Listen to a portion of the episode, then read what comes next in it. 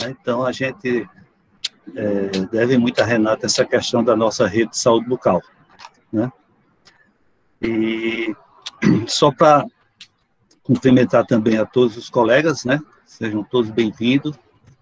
A gente vê que é, o pessoal está tá cada vez mais aumentando aqui o número de pessoas, já estamos com 71. E é um tema, né? É um tema que, que tem muito interesse né, de todos, né, que é a questão de indicadores.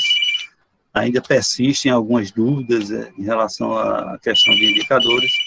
Então, esse vai ser um momento muito oportuno da gente junto com o Renato aí, né, tá tentando é, elucidar para vocês essa questão das dúvidas que vocês porventura tiverem. Né?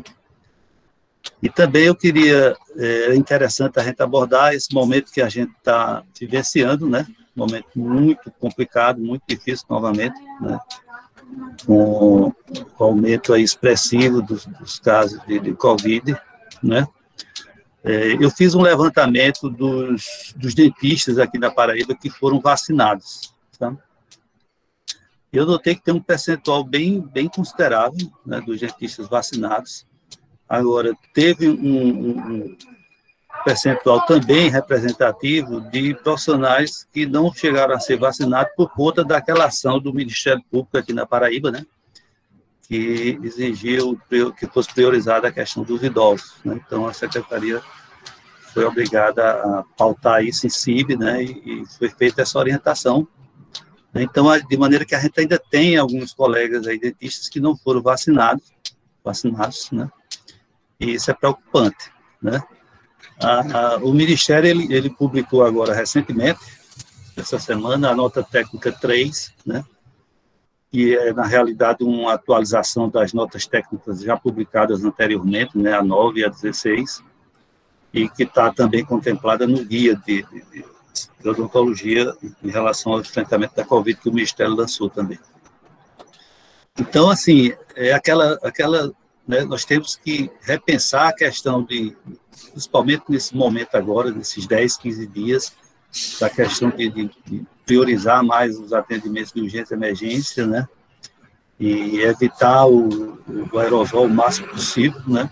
Porque, embora muitos de nós já estejamos vacinados, mas uma, uma faixa considerável dos usuários não estão, né?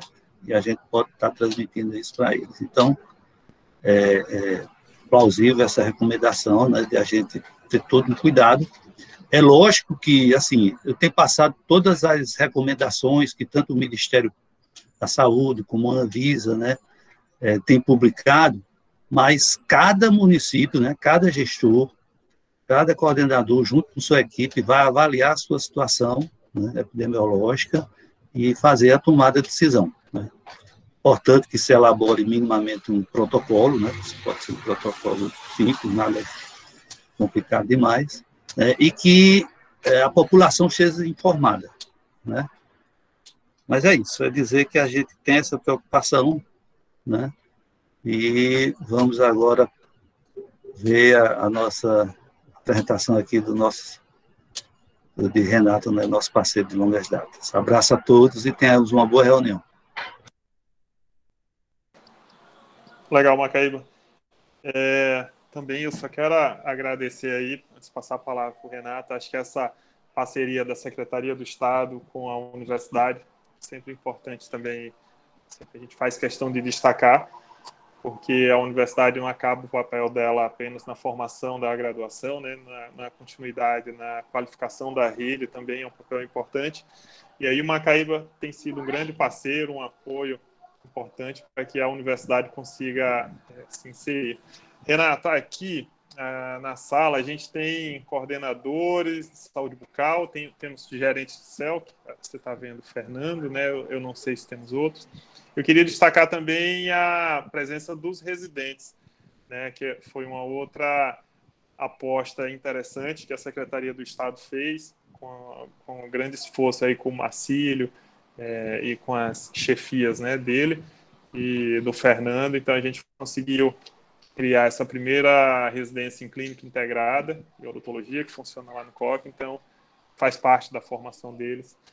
espero que logo, logo você também possa estar aqui, né, Marcílio? No ano passado a gente estava programando a sua vinda em abril, né? Foi quando aconteceu logo tudo. Mas espero que logo, logo você esteja por aqui aproveitando as partes, aproveitando a cidade, aproveitando o que a Terrinha tem para oferecer. É um prazer reencontrá-lo e bolas com você aí, Renato.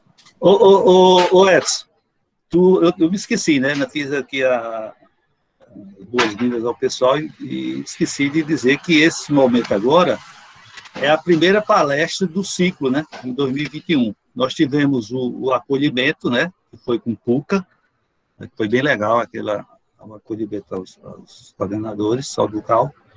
E agora a gente está iniciando as palestras do ciclo de atualização em saúde bucal no SUS, né?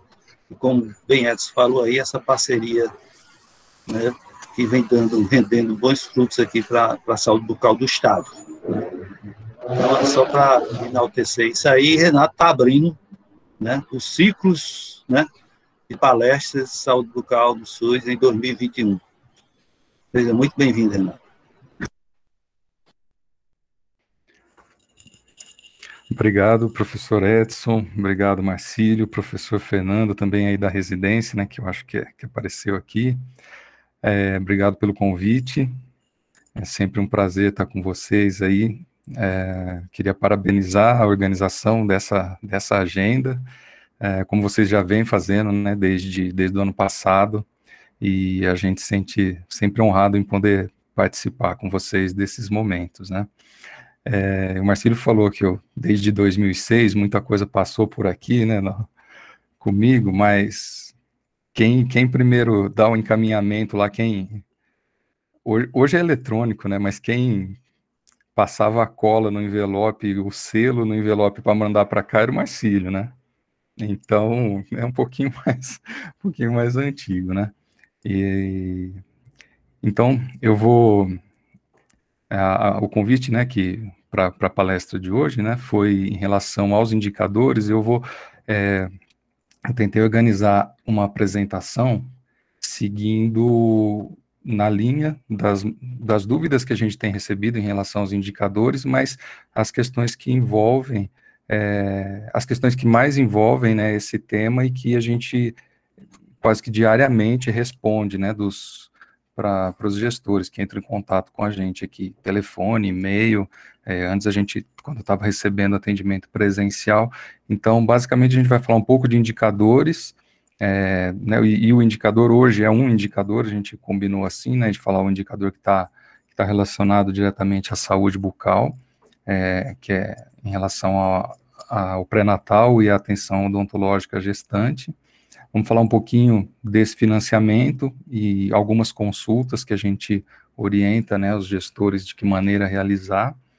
E é, também em relação ao cadastro de, de, equipes, né, que a gente entende que esses três eixos né, estão relacionados ao cumprimento né, do, do indicador do pré-natal odontológico.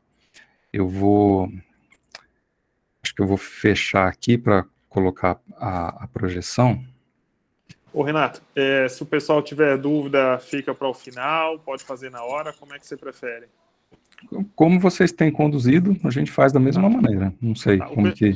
Tá, então vamos combinar o seguinte: é, se tiver algo assim que possa deixar para o final, beleza, a gente deixa, mas para não passar batido, para não perder, as pessoas podem pedir para interromper na hora, ou então escrever no chat quem não quiser falar, tá? Aí, aí, como você não vai visualizar no chat, eu te aviso na hora. Então tá combinado. Beleza.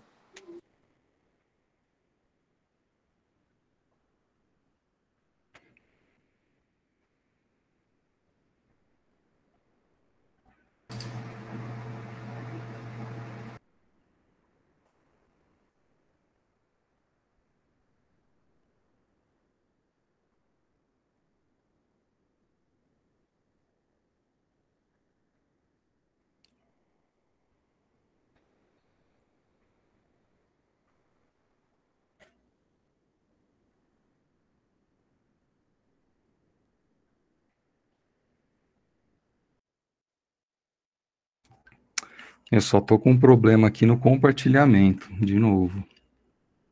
Ô, Renato, tá... você quer, você quer me mandar a apresentação e aí acho, eu. Acho que é melhor, né? Isso. Então, pera lá, vamos dar um som um instante aqui. Se quiser mandar pelo WhatsApp, ou... for mais fácil o e-mail. Enquanto isso, se o Mário quiser tocar o violão, o, o Mário é, é um importante colaborador desse projeto como um todo.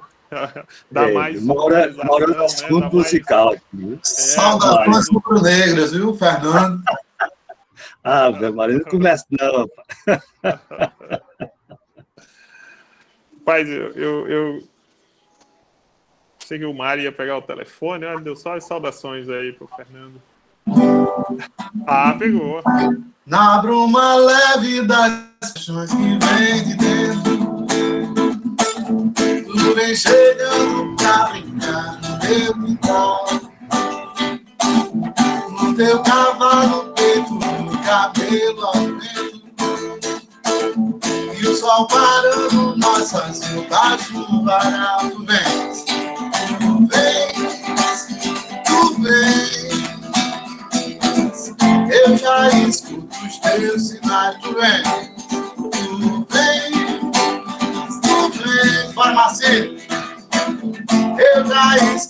teus sinais.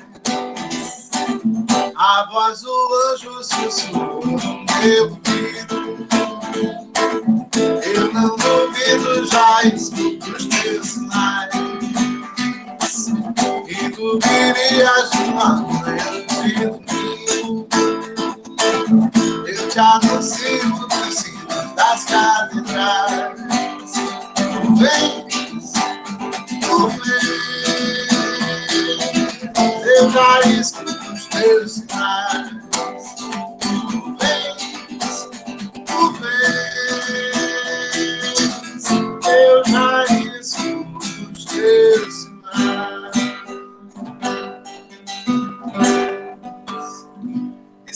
sexta-feira é muito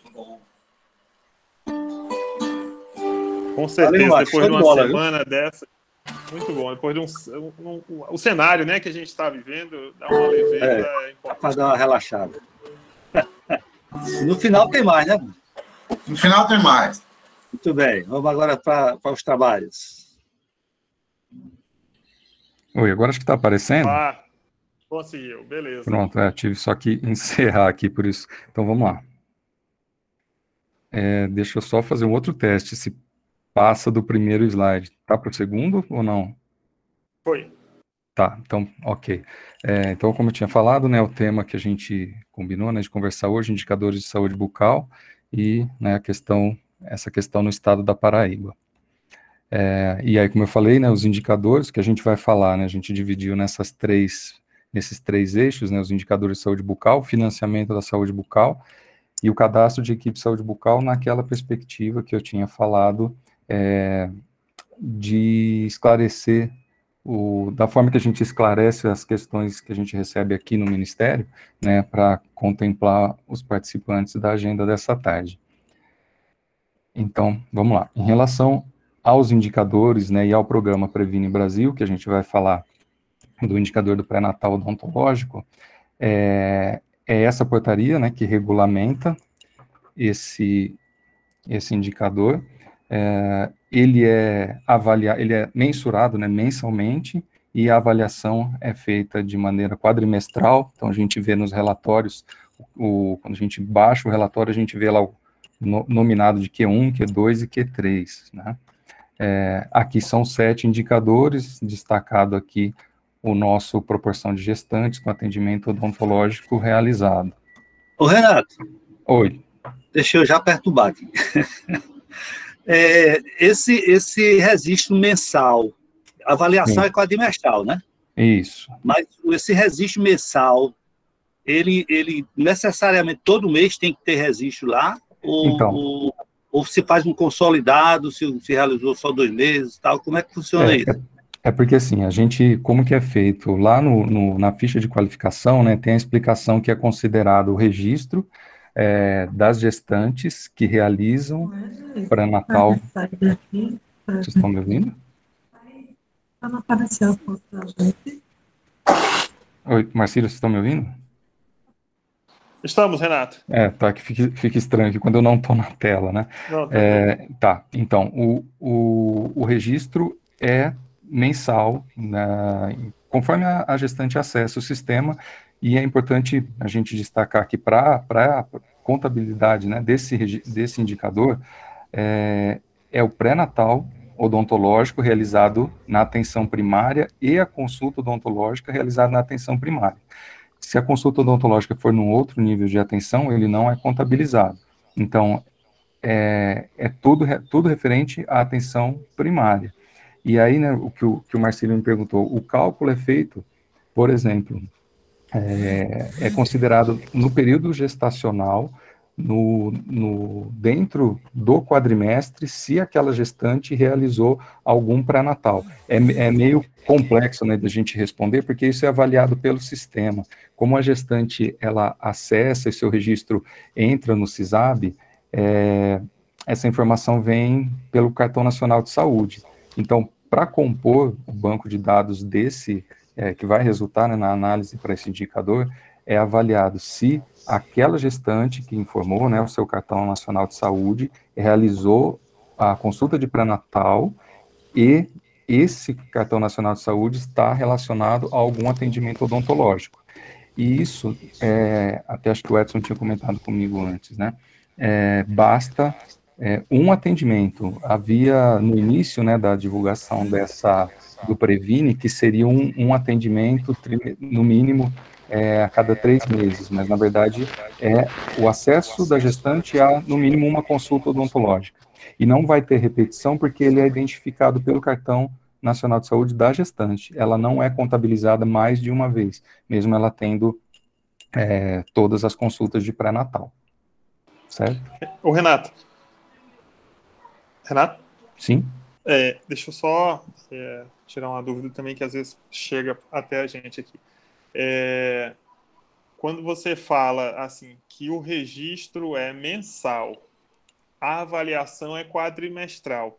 Isso não quer dizer que a mesma gestante precisa ser enviado todo mês, né? É, isso. isso quer dizer que a equipe deve enviar essa informação das gestantes atendidas naquele mês, né? Embora a avaliação do indicador vai ser a cada quatro meses. Seria isso? Exatamente. Ela é tá. contabilizada, ah. porque quando a gente é, avalia, né, para o cálculo do indicador, o numerador e o denominador, ela entra nessa relação uma única vez.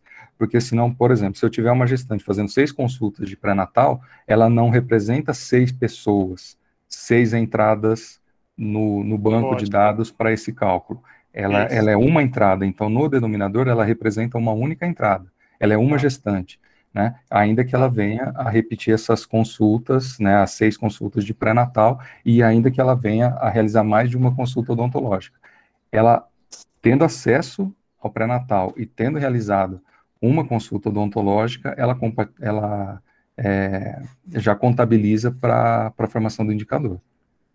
Certo. Não, okay. acho que, que ok, acho que é importante esse seu esclarecimento, ficou, ficou bom, porque uma vez eu participei de uma live em Sergipe e até hoje eles perguntam, né, essa coisa assim que você falou, ah, a gestante precisa vir a cada trimestre, a cada mês, aí o que eu sempre respondi até nessa live lá é assim, a gestante precisa vir a quantidade de vezes que for necessário, porque o que determina a quantidade de retornos é a necessidade do usuário. Isso para gestante, para qualquer pessoa. O indicador é outra coisa, o cálculo, né? Assim, a gente não pode é, achar que eu vou atender só do jeito que o indicador fala. Ah, o indicador diz que é para eu atender só uma vez no, no, nos nove meses, então, na gestação, né? Então eu não vou atender mais vezes, né? Então, mas eu acho que você fez um esclarecimento bem importante é, de como avaliar esse indicador. Beleza. Ok. Então, é como eu, que eu estava falando, né, em relação ao numerador e o denominador para esse indicador. O numerador é o número de gestantes com atendimento odontológico realizado na APS. E o, o denominador é o número de gestantes identificadas com consulta de pré-natal realizado. Então, o que, que a gente quer? A gente, qualquer indicador, a gente quer que, que ele é, chegue na razão de um, correto? A gente tem se a gente tiver 10 gestantes identificadas realizando pré-natal na APS, a gente vai querer essas mesmas 10 gestantes é, que tenham passado por, no mínimo, uma consulta odontológica, um atendimento odontológico. E é importante também a gente, como eu tinha falado antes, além é, da informação correta, né, em relação ao, ao Cartão Nacional de Saúde, para que ela possa ser contabilizada, é o preenchimento correto, isso mais para frente a gente vai falar um pouquinho mais, mas é o preenchimento correto do CISAB, né, o envio da informação pelo CISAB. Se ele é, vai usar o PEC, se ele vai usar o CDS, é importante que essa informação chegue aqui para a nossa base federal. É, e aí, né, mais para frente também tem uma outra explicação, mas a gente trabalha, né, as linhas, né, do, do Previne Brasil trabalham lá com algumas diretrizes, né, alguns eixos principais em relação ao pré-natal, saúde da mulher, saúde da criança e atenção às doenças crônicas, né. Então, na nossa parte, né, de início, né, desde o lançamento do programa, esse indicador ele é entendido como é, importante para se garantir a atenção adequada à gestante em relação a problemas gestacionais que possam ocorrer é, devido a condições, diversas condições de saúde, inclusive as condições de saúde bucal, que possa levar a um parto prematuro. Então, por isso que desde o início esse, esse indicador foi é, contemplado pelo programa. E o que, que, o que, que a gente entende né, dessa relação né, entre o pré-natal, que é realizado pelo médico enfermeiro, e o pré-natal na, na, área é, da saúde bucal? ele vai demonstrar a relação de coordenação do cuidado dessa gestante, né, entre a equipe de saúde da família e a equipe, e a equipe de saúde bucal, mesmo que esses profissionais estejam em, em ambientes físicos distintos. E aí, nesse item eu aproveito para destacar também que é, às vezes a gente, a gente recebe muito ainda esse questionamento. Se, por exemplo, uma unidade de saúde da família é, que recebeu a gestante e fez o atendimento de pré-natal, que não tem uma equipe de saúde bucal, não tem um dentista atuando nessa unidade, e ela faz o atendimento é, odontológico numa outra unidade, num outro SENES, por uma outra equipe, se esse atendimento vai ser contabilizado e se o dentista deve informar que fez o atendimento naquele outro SENES. Então, não há necessidade dessa preocupação, porque como a gente contabiliza é, a gente conta o município, a relação nossa de identificação é o código do IBGE do município, e o CNS da gestante, independente de onde ela tenha sido atendida, essa entrada dela no sistema pelo pré-natal e pela consulta odontológica vai ser enxergada, vai ser lida pelo sistema como um componente para esse indicador dentro do IBGE desse município. Então, independente, por isso que a gente coloca aqui, né, é, ainda que essas equipes estejam em ambientes físicos distintos. Significa que, é, mesmo em CNES distintos. Né? É, e aí algumas orientações, né, entre várias que a gente tem em relação é, a como melhorar esse atendimento. Então, primeiro é garantir que a consulta, é, a gente né, faça o esforço necessário para garantir que a consulta é, dessa gestante à equipe de saúde bucal seja já de, de início no primeiro contato dela com a sua agenda do pré-natal na unidade de saúde da família. Esse, assim, é, um, é o ponto de partida, né, que a gente considera. É, é interessante também para se é, aumentar, né, o, o, o, número, né, desse indicador, é que a vaga, haja sempre vaga disponível na agenda para o atendimento das gestantes. E caso essa vaga não seja, é, as equipes conhecem, né, o seu território, conhecem a, a população que, que elas estão atendendo, então, caso não haja necessidade, essa vaga é aberta para as outras pessoas, mas prioritariamente a equipe deve se organizar de maneira a garantir é, essa entrada da gestante na atenção à saúde bucal.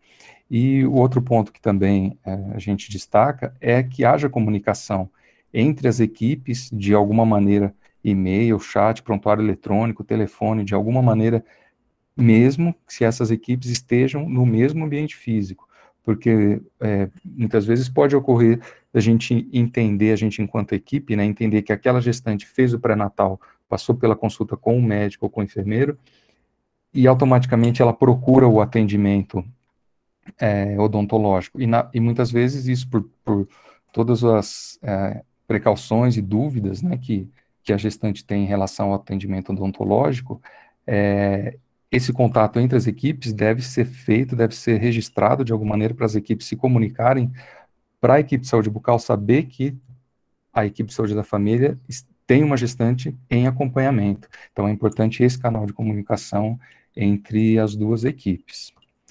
É... Renato. Sim. Renato, deixa eu Sim. atrapalhar tudo. O, no caso. Você é o chefe.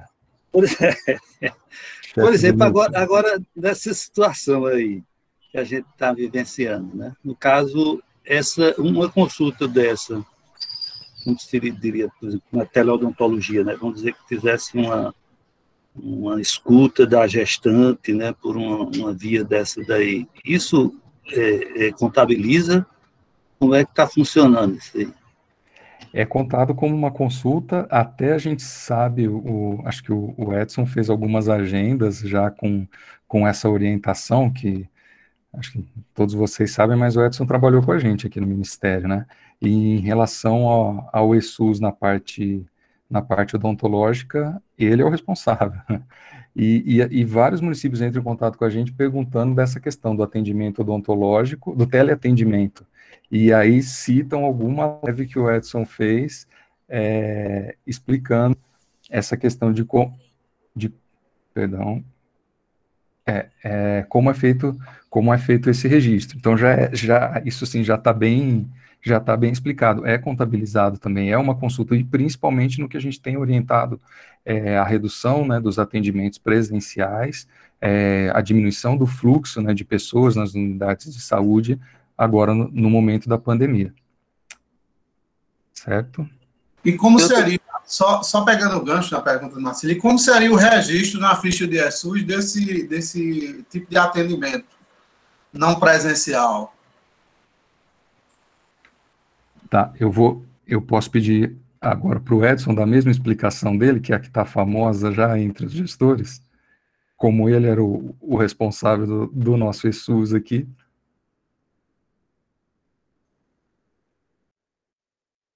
Veja, Mário, a única coisa que muda é o local. Tem, tem dizer, são duas coisas.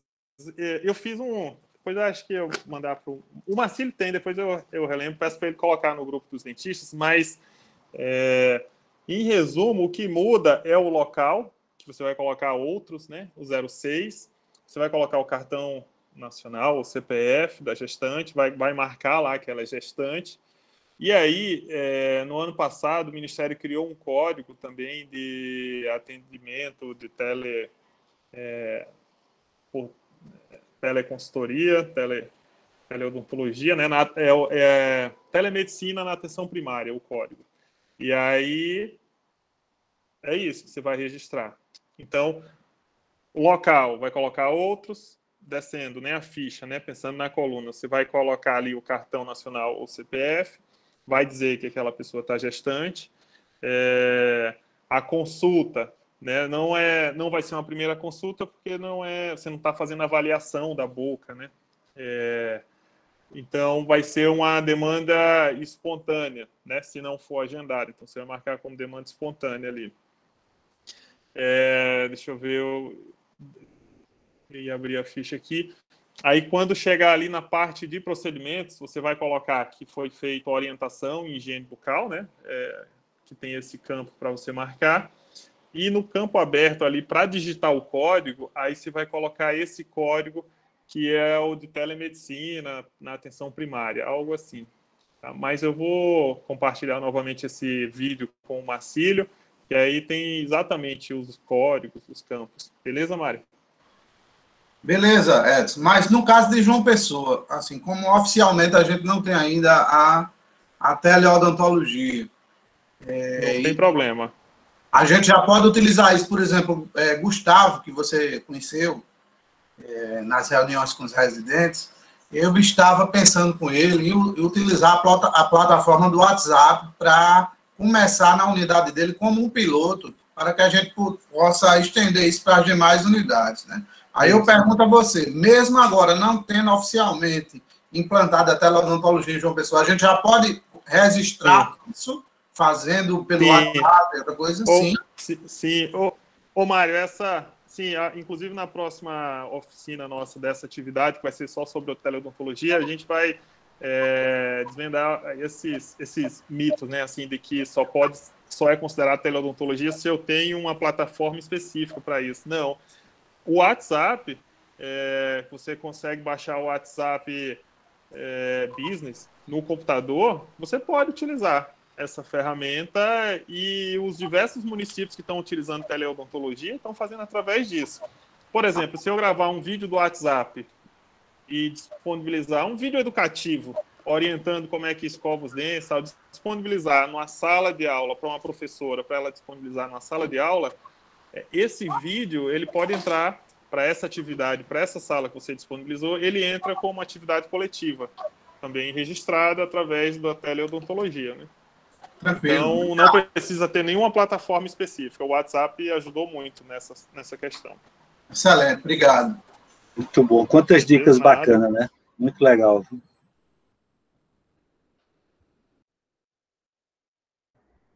Doutor Renato, com o senhor. Vamos lá.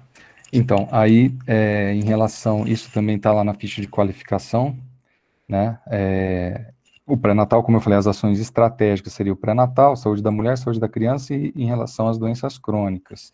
E aí o indicador nosso, se a gente observar, ele tem peso 2. O mouse, vocês conseguem ver eu mexendo o mouse aqui? Não.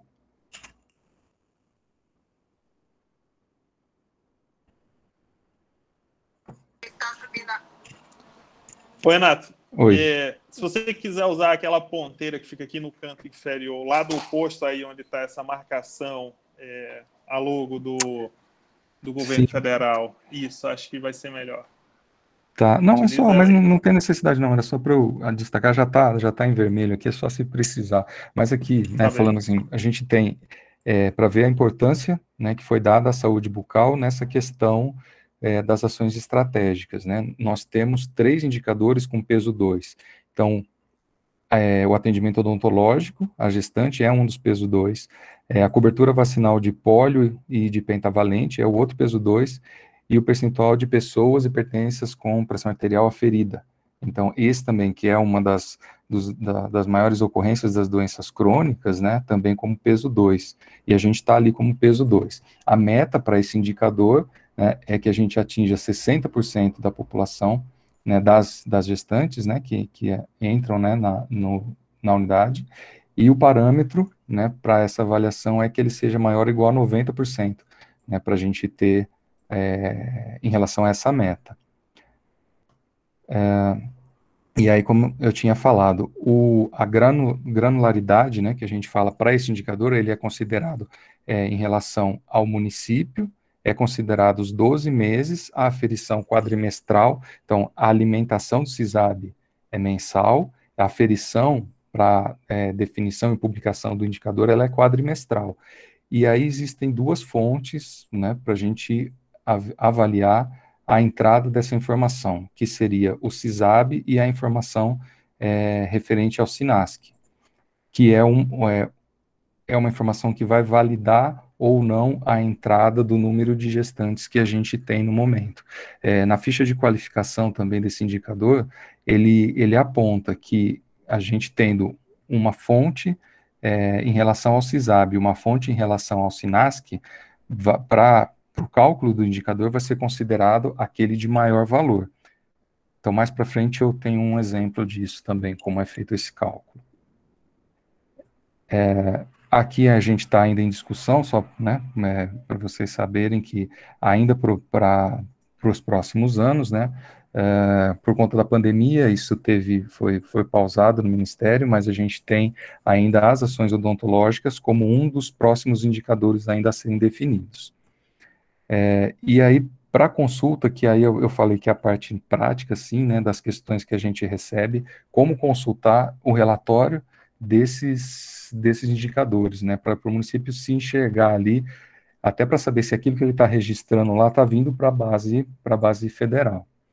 Então, aqui na, na, na tela do e-gestor, ali na aba esquerda em relatórios públicos, a gente acessa para essa tela seguinte e rolando essa tela para o final, a gente vai achar lá embaixo a, o logo do CISAB. Acessando o logo do CISAB, a gente tem na aba, na, no menu à esquerda, os indicadores de desempenho, e nessa tela a gente vai selecionar o indicador, a visualização, se a gente quer do município, do país ou do estado, a gente seleciona qual quadrimestre, e a gente pode consultar, no, no exemplo aqui eu, eu fiz duas, duas, é, duas consultas só para exemplificar.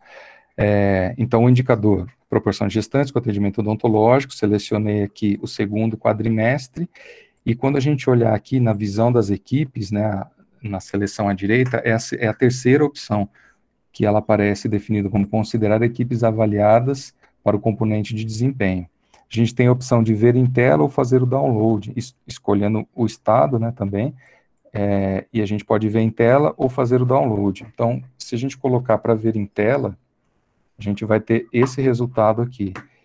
Então, aqui é o primeiro, é o segundo quadrimestre, é o primeiro quadrimestre que foi é, com os dados, que teve né, a disponibilização dos dados, que seria o segundo quadrimestre do ano de 2020. Então, para o estado da Paraíba, esse indicador chegou em 29%. E a gente tem aqui uma, uma escala né, de, de para comparabilidade desse resultado com a meta. Então, a gente vê aqui, de vai de vermelho, laranja, verde a azul, e o estado da Paraíba, no segundo quadrimestre de 2020, cumpriu 29% desse indicador.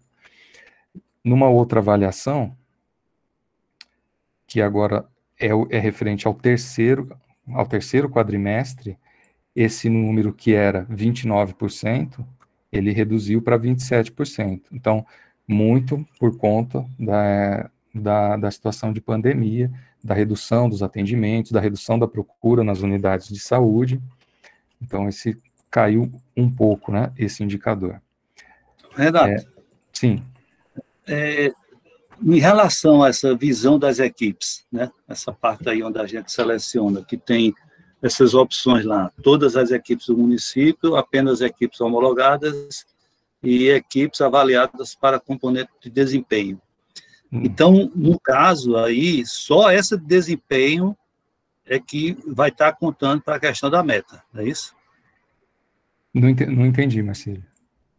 Aqui em visão das equipes, a gente não tem três opções de selecionar para fazer a consulta, né? Ah, sim, sim, sim. Isso é esse nessa seleção ele vai considerar as equipes válidas para avaliação de desempenho, porque eventualmente a gente tem o CISAB ele está aberto, o Senes está aberto, a gente recebe a informação de CISAB, é, a gente recebe a informação de Senes, porém o sistema faz uma avaliação daquelas equipes que estão é, que são consideradas válidas para o componente de desempenho. Isso para todos os indicadores.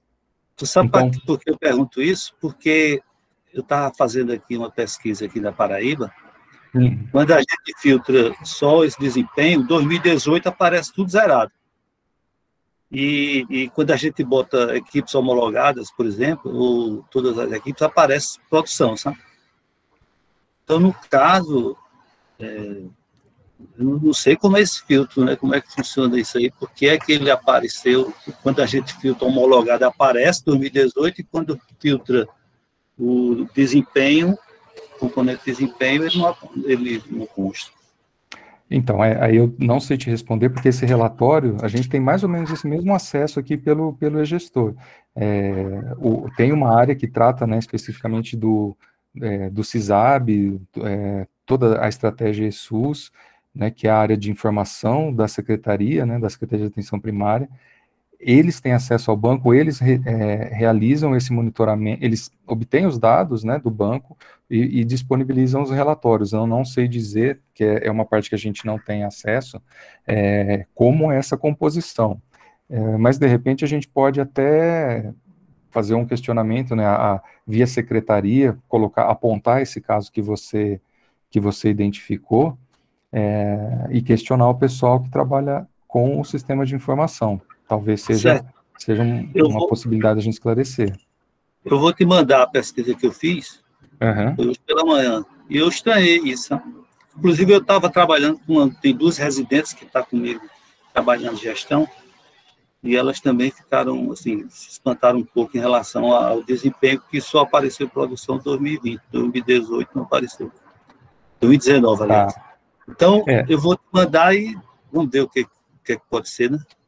É, uma coisa que tem também é que, como se a gente olhar o que tem no e-gestor hoje, o que tinha o ano passado, o que tinha o ano retrasado, é, a quantidade de relatório, a quantidade de sistema que foi incorporado ao, ao e-gestor é muito grande. Então, alguns relatórios a gente tem os bancos, mas eles não disponibilizaram na forma para consulta externa ainda, né?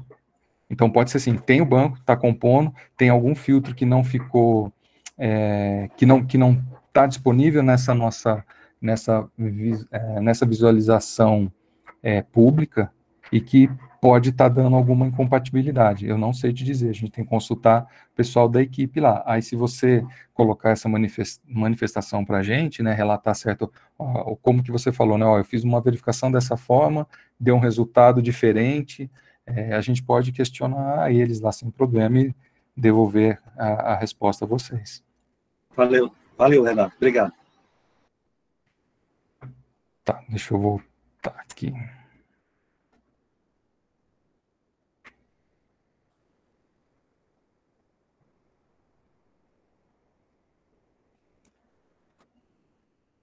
Tá. Aí aqui eu coloquei numa tela só para a gente fazer uma comparação e uma explicação também daquilo que eu falei, que às vezes é, o gestor é, questiona, e como a gente veio né, de um 2020 ele, ano eleitoral, com muitos gestores assumindo agora né, é, as funções de, de, coordenação, de secretaria, de direção, é, então a gente recebe dúvidas, muitas né, nesse início de ano, é, em relação ao que aparece ali na tela e por que o cálculo, né, como que chega nesse, nesse valor, nesses resultados. Então, eu peguei aqui um exemplo né, do estado da Paraíba para o segundo e para o terceiro quadrimestre. Né, acima aqui o segundo, o segundo quadrimestre, é, o terceiro quadrimestre, né, o Q2 e o Q3 aqui. Então, quando a gente, quando a gente faz o cálculo, por exemplo, no, no segundo quadrimestre, a gente vê aqui no denominador informado 12.058 gestantes, né? E no denominador estimado, que esse número é a fonte do SINASC, né? É, também não sei dizer exatamente qual que é o número que eles consideram, mas é avaliado o banco do SINASC, se não me engano, a atualização é, tem um, certo tempo, acho que mais de um ano, quase dois anos, de para fechar o banco né, do SINASC e devolver para a gente como se fosse é, o, o, o, quadro já estabilizado, né, todo informado, é, sem necessidade de correção para o SINASC, é esse número que é considerado em relação às gestantes. Então, o que, que significa isso?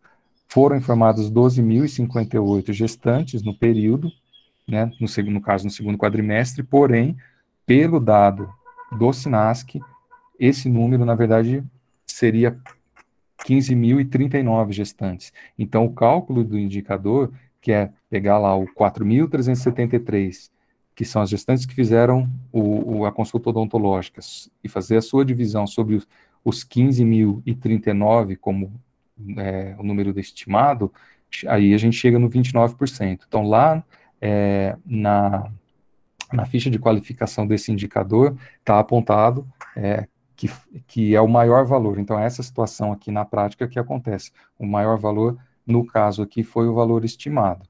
E da mesma forma, no, no, no terceiro quadrimestre, foram informadas 11.916 gestantes, porém, o denominador estimado, com base no SINAS, que foi de 15.018, e aí chegou-se a, a, ao valor de 27%.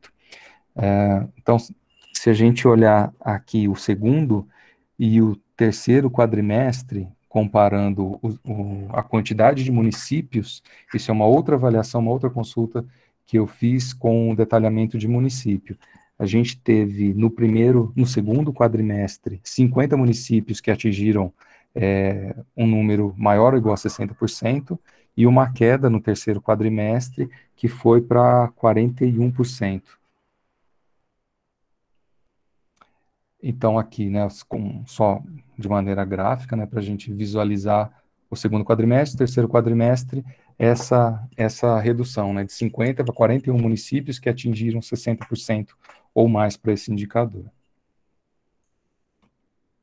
É, aqui a gente tem um dado que seria para comparar o estado, aqui é o que a gente tem o dado Brasil, o comprimento do indicador Brasil. Então, se a gente olhar para Paraíba, a gente tinha no primeiro quadrimestre 29%, no segundo 27%, ainda assim o estado ficou acima da média né, do indicador Brasil, que foi 19% para os dois quadrimestres, só é, como, como comparação.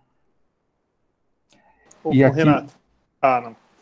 Desculpa, era sobre isso, é que uma pessoa Ieda tinha colocado assim, tem como saber por município, Isso. embora você mostre aqui, mas no sistema tem como ver? Tem. Aqui, deixa eu voltar um slide então. Quando a gente faz essa seleção aqui, ó, nessa, é, nessa tela, esse nível de visualização, aqui está Brasil, né? Mas na tela seguinte eu fiz estado e selecionei Paraíba. Mas a gente pode fazer o nível de visualização município. E aí a gente vai ver o resultado da consulta, uma tabela semelhante a essa aqui. Essa aqui eu dei uma mexida, né, só para ficar visualmente pra, com alguns destaques, né, é, mas é, é, o que a gente consegue é, visualizar no, no sistema, na, na, no acesso público mesmo. E aí, da mesma forma que eu expliquei lá para o Estado, aqui, por exemplo, Água Branca, né, o numerador deu 11, o denominador informado foi 38, e o denominador estimado 25. Então, 38 são as gestantes que acessaram o sistema e 25 é o estimado pelo SINASC. Como eu falei antes, na ficha de qualificação é definido para compor o indicador na, na, no campo de denominador o maior valor. Então, no caso, esse 29% aqui foi encontrado na razão de 11 como numerador e 38 como denominador informado para o município aqui no exemplo, Água Branca. Eu coloquei isso aqui sem é, nenhuma preocupação, porque é um dado público, qualquer pessoa pode acessar, então creio que entendo né, que não tem constrangimento algum a gente expor aqui. É, e aí, no exemplo seguinte, né, no município, na segunda linha, município de Aguiar, a gente tem lá 5 como, como numerador, o denominador informado 11 e o denominador estimado 16. Então, nessa situação, para chegar ao, ao valor desse indicador, foi considerado o denominador estimado SINASC para chegar a 31%. Então, é, essa, é esse o cálculo, é essa a explicação do porquê. Deixa eu voltar mais um, novamente um slide aqui. O porquê que aparece riscado quando a gente faz a consulta em tela. É, ele, ele mostra para a gente qual que é o denominador informado e se ele é considerado, se ele é desconsiderado, ele aparece riscado, taxado dessa forma, para destacar só o denominador que é considerado para o cálculo. É, boa tarde. Boa tarde, sim. Renato, sim. É, quando você fala indicador estimado, essa estimativa é feita por quem? E por que, que não é considerado quem é informado é, pela unidade? Tá, então, vamos voltar aqui na, na, na tela, né? É, por exemplo, é, isso, isso, foi, isso foi debatido é, de maneira tripartite, o, como se chegaria nesse indicador, né? Ah, o Previne Brasil todo foi debatido, né, em, em, pela tripartite. Então, o que acontece? A gente tem, eu, eu poderia forçar o cumprimento ótimo de um indicador colocando o, limitando o meu denominador. Então, por exemplo, se eu tenho aqui eu, eu, eu fiz 11 consultas, no, exemplo do, de água branca, né? Eu fiz 11 consultas de pré-natal pelo médico ou pelo enfermeiro. Né? Eu tenho 11 gestantes. Eu posso forçar o cumprimento ótimo desse indicador colocando um denominador como se eu tivesse apenas 11 gestantes. Eu ia ter um cumprimento de 100%. Mas isso não, não, é, não reflete o histórico, né, a série histórica do município em relação à quantidade de gestantes, que vem do dado do SINASC. Então, por isso que ele é, ele é desconsiderado. É, muitas situações acontece do número é, ficar bem próximo.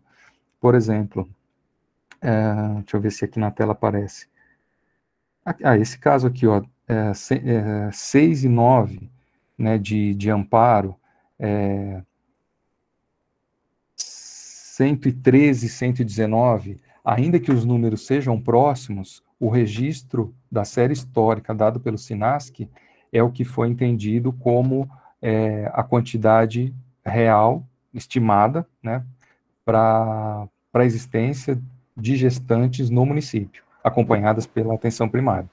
Então, pelo que a gente vê, desculpa interromper, é, sempre está sendo utilizado o denominador estimado, né, pelo SINASC. Não. Se você olhar essa tela aqui, ó, a gente tem na coluna lá à direita, eu... eu Ô, Renato, usa o marcador ali. aí, vê se você consegue tá. dar essa ponteira. Acho que é melhor. Vamos lá. Aqui eu coloquei... Tá aparecendo agora? Tá. Né? O, o, inform, o, informado no primeiro exemplo, a gente tem ele, é, o município de Água Branca, ele informou 38 gestantes. E no denominador estimado, que é a base do SINASC, era bem menor, era 25. Então, o cálculo foi em cima do número que o próprio município informou, que é o 38. Da mesma forma, lá, os quatro últimos lá, Areal, Aroeiras, Assunção, Baía da Traição, da mesma forma, o número informado pela gestão municipal foi maior do que o número estimado pelo dado do SINASC. Foi considerado, então, o número é, apresentado pelo, pelas equipes. Entendi. Certo? Renato, é sempre o maior, é isso? Sempre o maior. Se a gente ah. pegar lá é, a ficha de qualificação desse indicador, ele coloca, é, ele coloca assim, o denominador informado, a base do SINASC ou, quer dizer, a base do SINASC ou o número informado. E aí ele tem uma observação, acho que ele puxa um asterisco ali de uma observação que para o cálculo vai sempre ser considerado o número maior entre o denominador informado e o estimado. Legal.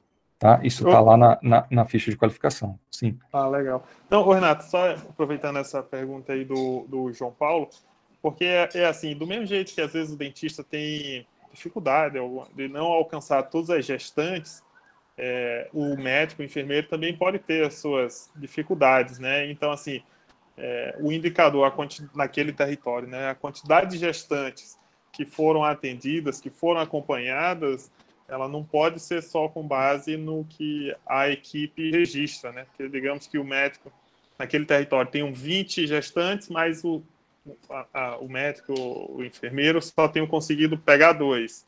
E aí, se o denominador for esse dois, vai ficar muito distante da realidade, né? Então, acho isso. que faz todo sentido isso. Exa isso, exatamente. Renato, eu sei que você vai passar para a questão do financiamento, é porque chegou uma pergunta aqui sobre indicador. Uhum. Posso fazer antes? Que não é Sim. o indicador de gestante. É, deixa eu ver se eu me perdi aqui. Ah, da Valesca. A conclusão dos tratamentos já está sendo contabilizada? no meu município é, não está aparecendo, mesmo, mesmo os profissionais informando. Valesca, você puder dizer o seu município?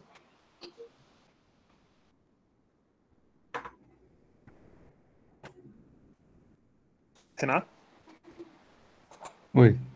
Você caiu? Então, ela quer saber se a conclusão dos tratamentos já estão sendo contabilizadas.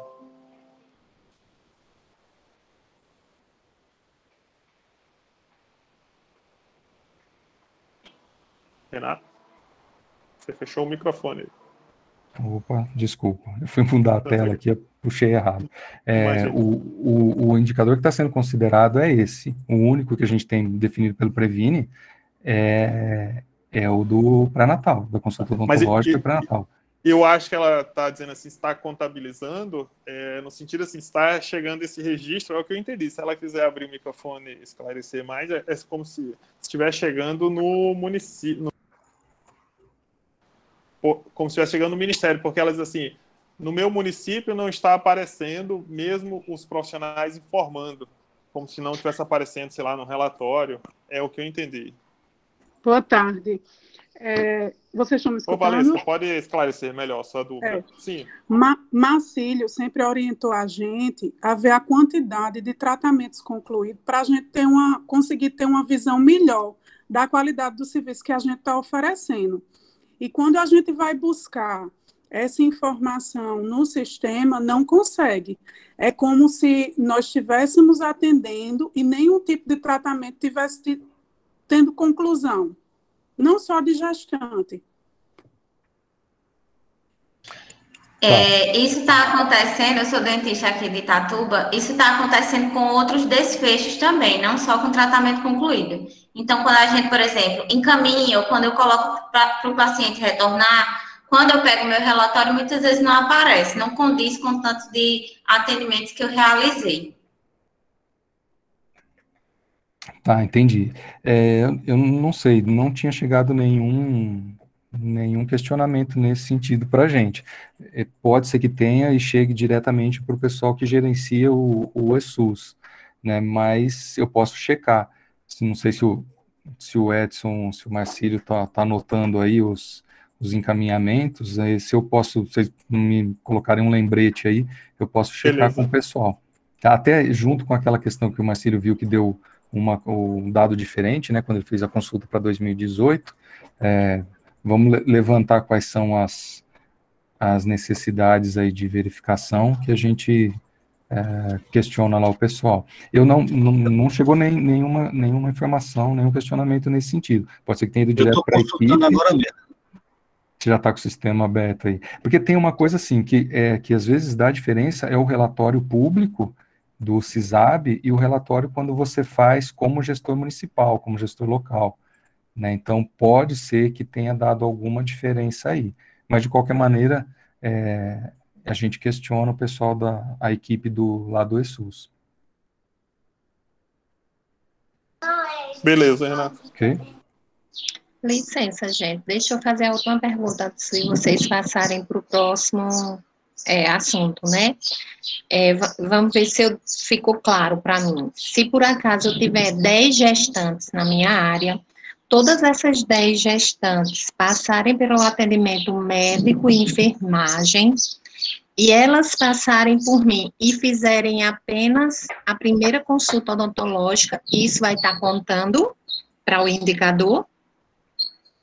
Sim, ela teve acesso à consulta de pré-natal com a equipe de saúde da família na atenção primária, é um e ponto. também a, da equipe odontológica, isso, né? E a equipe de saúde ah. bucal da atenção primária, ok, ele conta. Ah, então tá joia. Obrigada.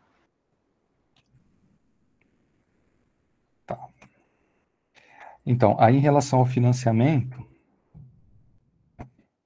é, é um jogo rápido também, só para a gente contextualizar a consulta depois que eu vou demonstrar lá na frente. É, então, as equipes de saúde bucal de saúde da família, da mesma forma que a gente já tem há alguns anos, recebem os 7 mil como recurso de implantação, e né, o ano passado, né, na portaria para aquisição da cadeira odontológica pelas novas equipes implantadas, o valor transferido fundo a fundo foi de R$ 17.740.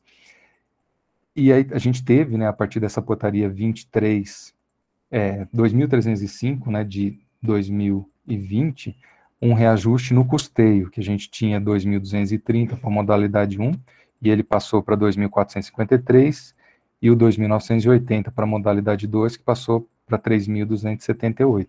Então, foi um, um, reajuste de 10%. É, como a gente já sabe, né, a gente está cansado de falar, é, a estratégia de saúde da família para a equipe de saúde bucal deve representar a porta de entrada para o cidadão, para o usuário do SUS.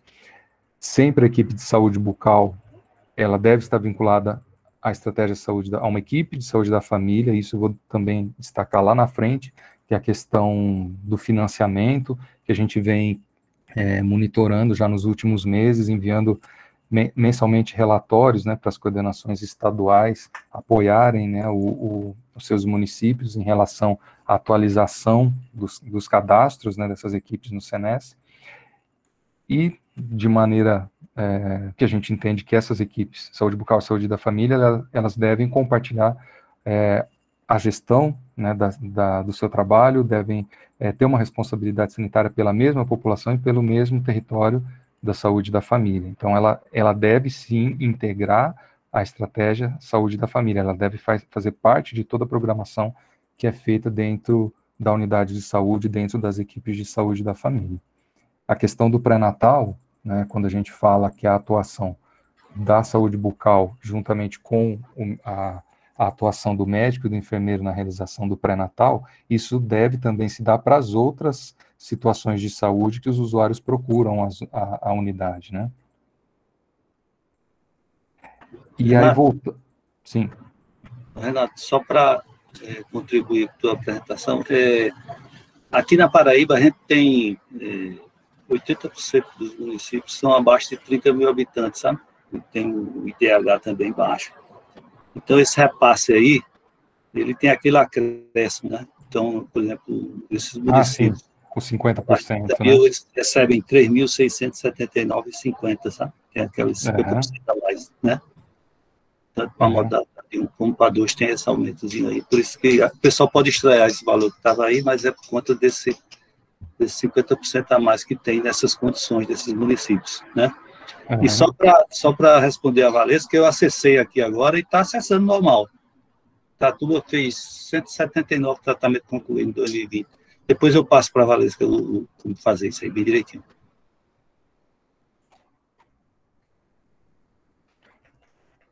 Tá, então aí em relação é, à consulta, é, esses são os valores, né, aí bem, bem observado, né, tem, a maioria dos municípios recebe, né, 50% a mais, e aí esse valor é importante para a gente entender lá na frente como vem o relatório, né, o que compõe os valores, né.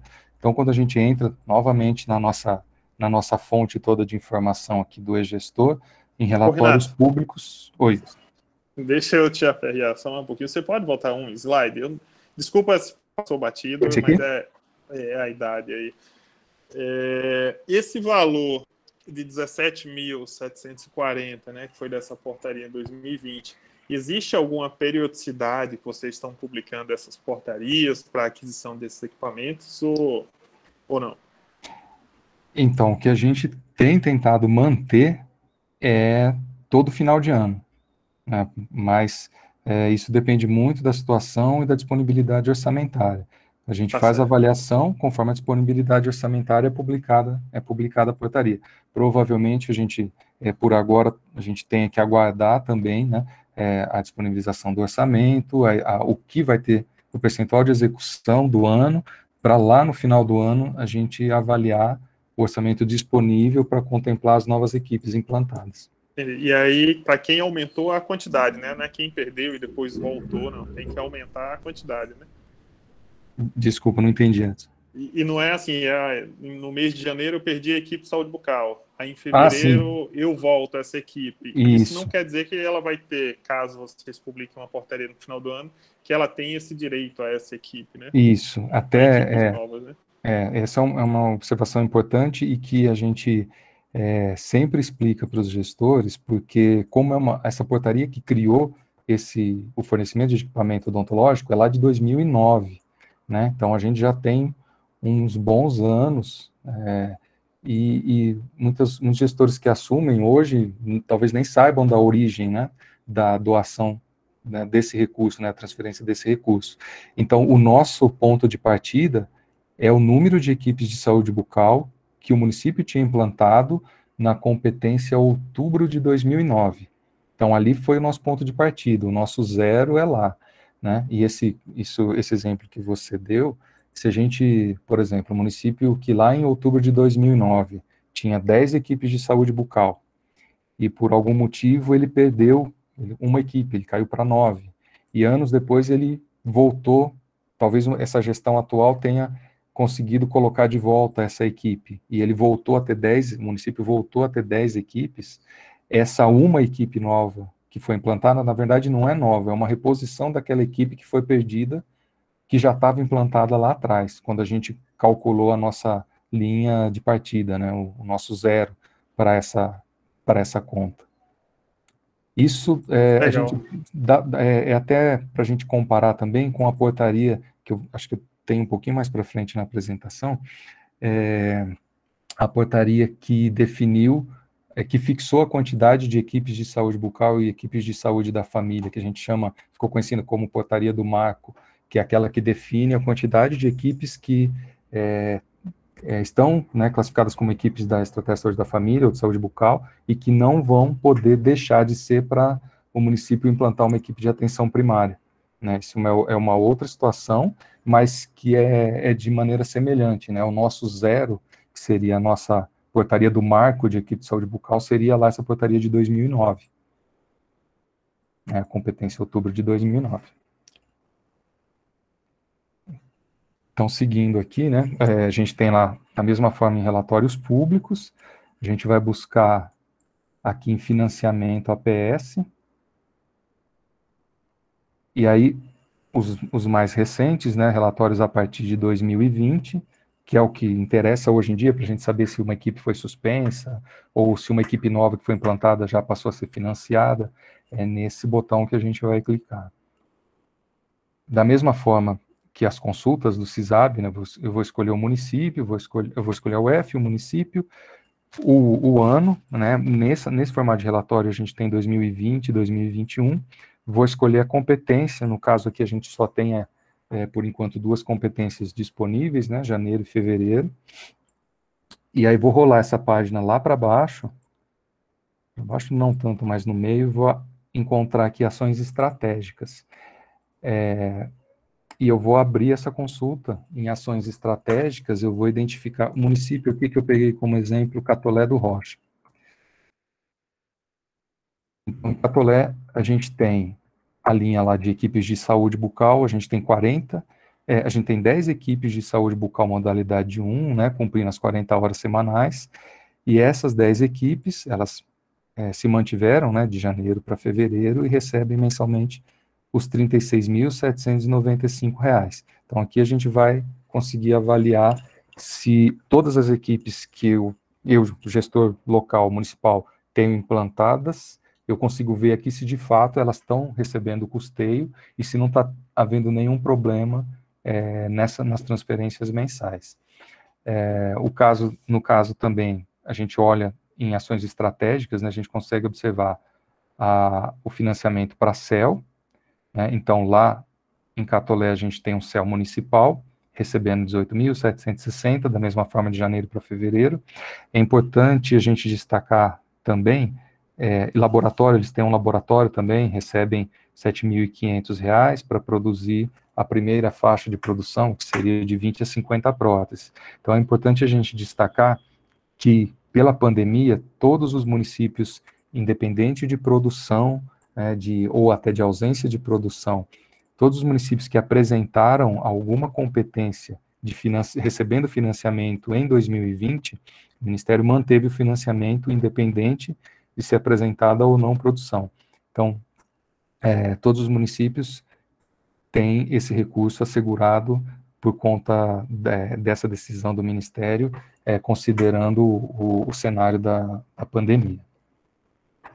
Se a gente olhar esses dois municípios, esse município lá no relatório de 2020, a gente vai poder observar que ele também recebeu integralmente. Renato, Sim. só para ah, pessoal, no recurso do, do céu aí é importante a gente destacar que nesse montante em geral está incluído o custeio né, do, do é céu, isso, é isso. a questão do PEMAC céu está aí também, né, e se ele tiver adesão RCPD, né? Exatamente. Todo, todo valor referente, aqui a gente faz um pacote só, né? O, custo, o recurso referente ao céu. Então, se ele tem, se ele, se ele tem o, o custeio está aqui, somado ao recurso, se ele tem os 20% da rede de cuidados da pessoa com deficiência, está aqui. Se ele aderiu ao PEMAC, se ele já, que, que, que já, na verdade, é, ele foi, ele passou pela etapa de certificação, né? Ele já teve portaria publicada, esse valor está definido, está compondo esse total aqui. Exatamente isso, bem observado também. É, e aí, como eu tinha falado lá atrás, que é importante a gente observar tanto em relação às metas, né, porque a, a base nosso, o banco de dados nosso, ele vem da fonte, dessa fonte aqui, né, das informações é, que, que, se originam do, do CISAB, né, para o monitoramento, é importante o gestor estar atento ao envio da base para não haver nenhum, nenhum prejuízo em relação tanto à composição de indicador, quanto lá na frente, quando a gente não tiver mais pandemia, na questão é, do financiamento, né, da, do custeio da equipe. Então, aquela produção realizada num determinado mês, ela deve ser enviada até o décimo dia útil do mês subsequente. Então, traduzindo essa portaria, a gente tem esse cronograma aqui para o CISAB, certo? Ô, Renato, antes de você avançar, o Antônio Inácio aqui pediu se tem como repetir naquela. Repetir como chegar naquela tela do relatório. Você pode voltar? Do, do municipal? Isso, acho que do financiamento ali. Tá, pera lá, deixa eu voltar, deixa eu mudar a tela aqui. Obrigado. Tá. Então a gente está, vamos do começo aqui, ó. é, a, a, o site é o mesmo, é gestor, né? É gestor.saude.gov.br. Aí a gente vem no, no, no menu lateral à esquerda, relatórios públicos. Em relatórios públicos, a gente vai buscar esse botão aqui do financiamento, vai estar escrito gestor financiamento APS. É, essas, as figurinhas aqui são sempre as mesmas, né?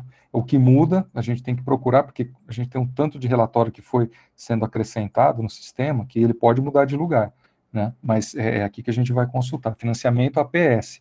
Aí pode ter aquela dúvida, né, que a gente já também conversou antes da, dessa agenda aqui.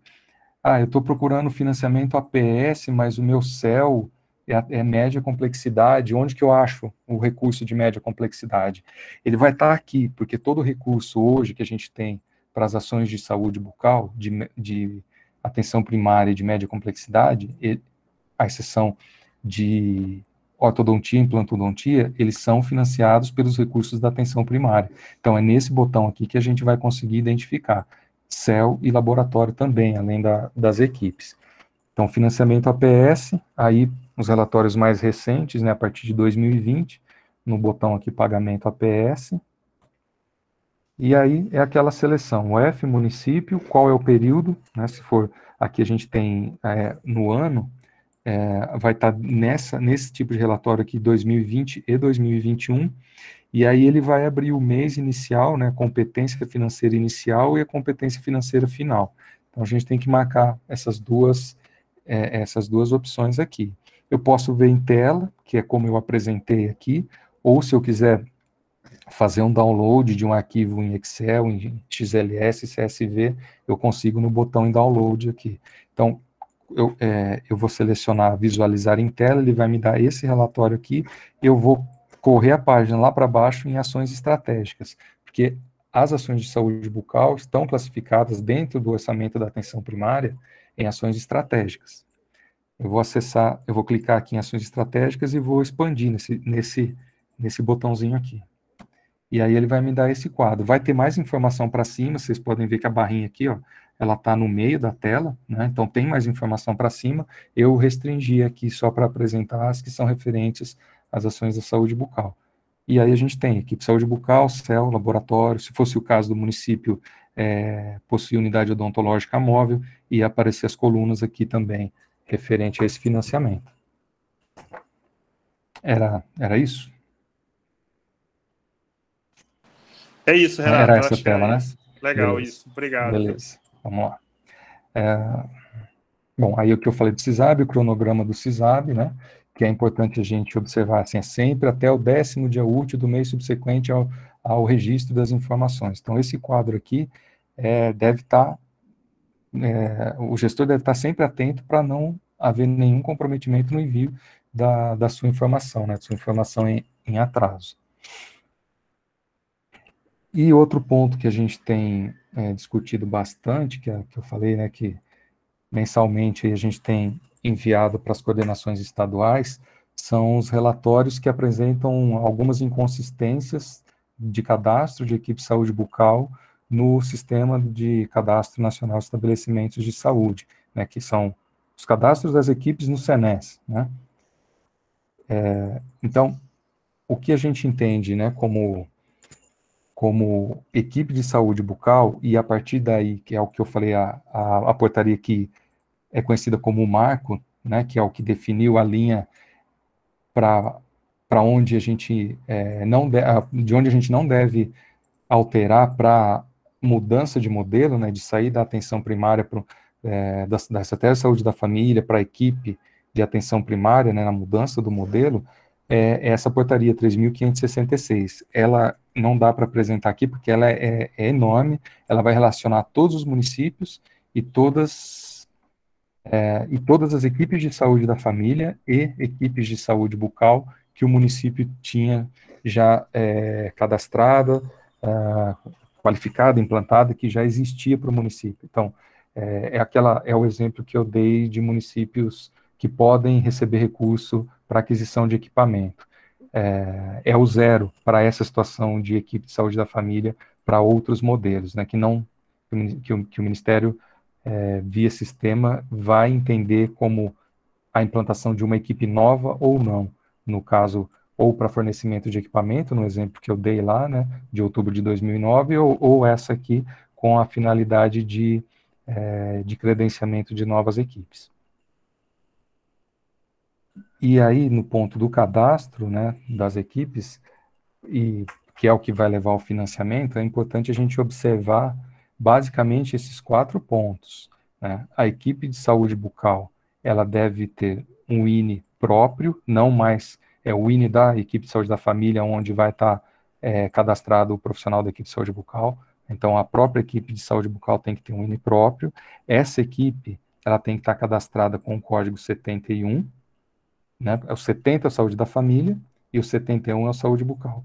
Então, esse número, é, e, e, outra coisa assim, o INE ele não deve ser alterado. Né? Eu criei uma equipe, eu criei um número para essa equipe, né? o sistema gerou esse número, esse número não deve ser alterado, a não ser que assim, a gente tenha a criação de novas equipes.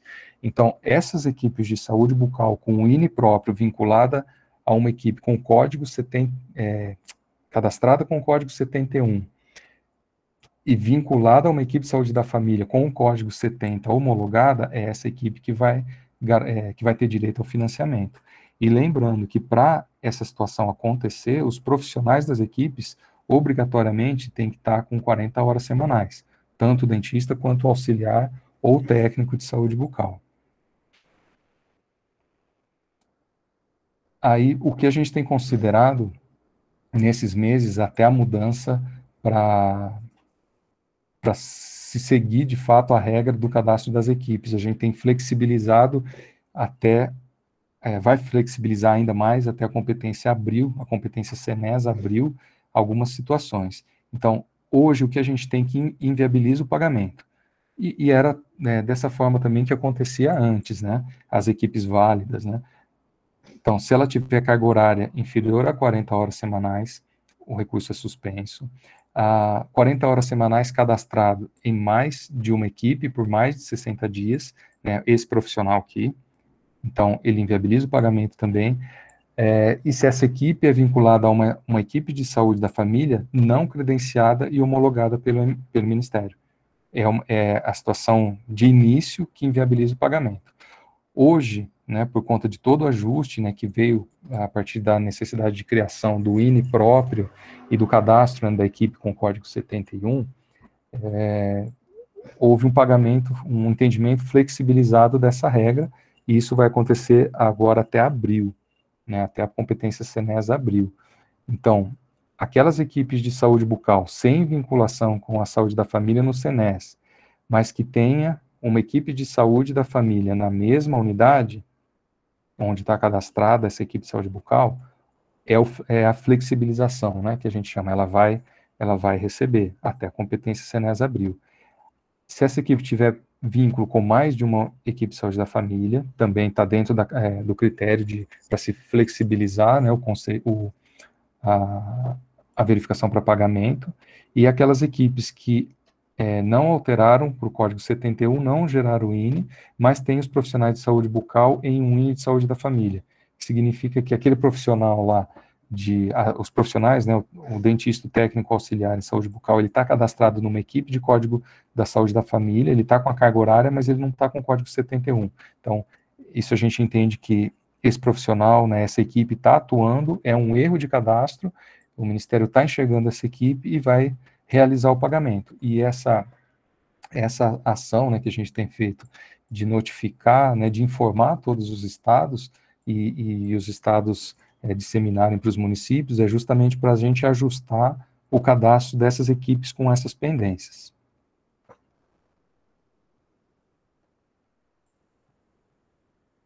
É, e outra coisa que acontece, assim, né, como eu falei, é o, estou trazendo aqui as, as, questões que a gente recebe dia, diariamente, né? É, muitas vezes o município relata que tem um número, tem 10 equipes e recebeu por 9, por exemplo. Quando o município é pequeno, a gente até consegue verificar aqui nessa consulta pública é, acessível né, pelo site do SENES. Quando o número é de é, um município maior, né, aí já, a gente já não consegue verificar por aqui, a gente tem que consultar no banco do Ministério, né, no banco de dados é, do SENES, que a equipe do, do CISAB trabalha, né, pra, já, já entrega trabalhado para a gente. Então, mas se eu tenho um município com poucas equipes, que eu consigo é, verificar uma a uma, que eu sei qual é a equipe, o nome da equipe, o cadastro do CNES dessa equipe, eu consigo verificar por aqui se ela está se ela tá correta, né, se ela está corretamente cadastrada ou não, para identificar onde é o problema é, que gerou a suspensão do recurso. A maioria das vezes é a equipe incompleta e a duplicidade de profissional, né? Então, quando eu venho aqui no site do CNES, no acesso rápido em consultas, eu vou consultar estabelecimentos, peguei um município aqui como exemplo, né, vou lá, estabelecimentos, identificação, peguei aqui como exemplo Cajazeiras, né, então eu quero saber assim, eu vou mostrar, esse aqui está ok, a equipe está ok, mas é só para demonstrar qual é o caminho para se verificar né, a, a, composição das equipes pelo site do CNES. Então, da mesma forma, eu escolho o estado, eu vou colocar aqui é, a gestão que é a gestão municipal, município, estado, tá? e aqui eu vou colocar natureza jurídica, administração pública. Vou pedir para pesquisar e ele vai me dar esse relatóriozinho aqui. Né? São, dependendo do município, vão abrir várias páginas com várias é, com vários números de CNES, o nome fantasia que o gestor municipal tem condições de, de identificar. E aqui, no exemplo, eu procurei lá uma unidade de saúde da família, no caso aqui do exemplo, essa unidade de saúde da família Esperança, no município de, município de Cajazeiras, eu checo o SENES, isso para o gestor que conhece né, suas equipes, ele vai direto no banco aqui e procura diretamente pelo SENES. Então, mas o caso aqui é como se eu, eu, eu de fora, né, não, não sendo gestor municipal, quisesse consultar, e, e é o que tem acontecido muito né, na nossa rotina aqui, de verificar pelo próprio site do acesso público aqui do SENES, as informações para poder tentar orientar o gestor aonde que está o problema que levou à suspensão de, do recurso de alguma equipe. Né? Então, aí, eu clico, se eu clicar aqui nessa linhazinha aqui abaixo no sinal de mais, eu vou detalhar essa equipe, eu vou, eu vou detalhar essa unidade, né? É pelo CNES primeiro. E aí, abrindo o CNES, eu vou clicar nesse, no menu à esquerda, é, na opção de equipes, ele vai dar mais um detalhamento. Eu, eu acho que alguém está chamando aqui. Estou escutando um, um sinalzinho. Não é, escutei, é, não, tô, Renato. Não? É, é tô, não... escutei um barulhinho, achei que alguém estava dando ah, algum não, sinal aqui com alguma questão. É, tá, vou detalhar aqui em equipes, né? Então, assim, eu estou vendo a unidade de saúde, né, a unidade de saúde da família Esperança, vou detalhar, assim, qual equipe que eu tenho nessa unidade. Será que eu tenho, né, equipe aqui? Então, eu vou pedir o detalhamento disso. Aí eu vou encontrar, bom, nessa unidade de saúde da família Esperança, né, tá o nome fantasia aqui, que tem o Senes aqui, eu vou ver se está ok, né, se bate com aquilo que eu entendo como cadastrado, né, é, e vou consultar aqui, ó, as equipes, essa unidade de saúde aqui com esse Senes, ele, ele, ela tem uma equipe de saúde bucal e ela tem uma equipe de saúde da família. Aqui tem essa barrinha aqui, eu vou correr ela lá para a direita, e vou clicar nesse sinal de mais para ele me dar mais detalhes dessa equipe. E aí eu vejo aquele código que eu falei na 71, né? Essa equipe de saúde bucal que tem o código 71, ela tem esses três profissionais, tem dois técnicos, tem um dentista e dois técnicos em saúde bucal. Ok, ela deve ser uma equipe de modalidade 2, que hoje a gente, é, antes a equipe de modalidade 2 era dentista, um dentista, um auxiliar e um técnico. Hoje, dois técnicos podem compor uma equipe de modalidade 2, ou um técnico pode compor uma equipe de modalidade 1. Um. Então, eu vejo a composição está ok, tem, eu tenho os profissionais mínimos, e a carga horária dessa equipe está ok também. Todos os profissionais, é, eles estão com 40 horas. Então, isso vai falar assim, bom, é, eu consegui identificar aqui, está ok, não é essa equipe que tem problema. Quando tem algum problema, normalmente vai aparecer ou a falta de carga horária aqui, ou a ausência de algum dos profissionais da composição mínima da equipe. Então, isso, depois que a gente é, teve a necessidade né, de criação do INE para as equipes, dessa, dessa questão do Código 71 para a equipe de saúde bucal, a maioria das questões que a gente tem recebido são referentes às consultas que a gente consegue fazer é, no sistema, no, no, acesso público do SENES, para talvez direcionar o gestor a localizar qual equipe que possa ter problema no seu cadastro. Então, né, aumentando, é a mesma tela, mas aumentando aqui o que, o que ela trazia, né, que eu já falei, equipe 71, composição mínima ok, no mínimo um dentista e o auxiliar ou técnico, ele tem, ele tem três profissionais e os três estão com 40 horas. Então, ok, com essa equipe, ela está vinculada a uma equipe de saúde da família, lá o código dela 70. E acho que o que a gente tinha pensado em conversar com vocês era isso. Edson, eu posso... atenção. Edson, eu posso fazer uma pergunta a Renata? Pode, com certeza. É, só, você já, com certeza, Catarina. Esse é o contato do Renato aí. É, quem ficar até o final, a gente passa o WhatsApp dele. Mas, é, ô, ô, Renato, agora eu queria ver você. A Laís já veio aqui, perguntou, cadê o Renato? Isso aqui. Você pode parar a apresentação, que aí a gente é, abre para as perguntas. Aí já tem a Catarina e tem uma pergunta aqui que o Joaquim é, Fernandes colocou no, no, no chat. Pode ser? Beleza. Agora, agora tá, né?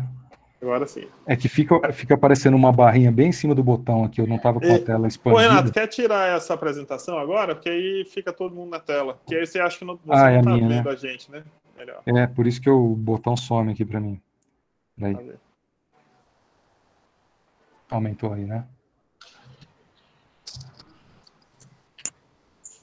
Ótimo. É... Ah, Catarina. É, é, Edson né? é Cassandra. Eu não sei por que está saindo aí Catarina, porque eu entrei pelo meu WhatsApp no computador da minha irmã. Mas é Cassandra, aqui de Campina Grande. Está saindo aí Catarina, né? É o seguinte, Renato, a questão aí do, do, do saúde na hora, que eu não foi falado aí, mas é, saúde na hora a gente tem que ter duas equipes de saúde bucal, no mínimo. Uhum, uhum. Mas na, na, portaria diz que o mínimo é 60 horas. Isso. De saúde bucal. Isso. Eu tenho que Mas ter, nós é... temos que ter duas equipes, na realidade, de 40 horas. Então, é porque ali é o mínimo, né? Então, se eu, eu, eu consigo atingir, eu não vou ter um profissional só para 60 horas. Então, ah. eu tenho que ter os dois profissionais, a unidade de saúde cadastrada no saúde, no saúde na hora, ela tem que ofertar atenção à saúde bucal durante 60 horas na semana. Então, essa é o mínimo de equipe para a gente entender que a carga horária. Travou aqui. A ca... Estão me ouvindo? Tá. A, car a carga horária está compatível com, com, o que é a saúde na hora. Esse, essas é, 20 horas a mais, o gestor vai poder organizar para ele cumprir, ele, ele, já vai estar tá cumprindo o, o requisito mínimo né, para o programa. É porque é o seguinte, para a gente conseguir cadastrar, ter saúde bucal no saúde na hora, uma equipe só não tem como. Não é isso? Como você isso, falou. Tem que ser isso. no mínimo 60 horas de, de, de trabalho na unidade. Isso. Mas, na realidade, nós temos para por exemplo, a Adriana Bezerro 1 e 2 aqui em Campinas, nós temos dois dentistas, então tem que ser 80 horas.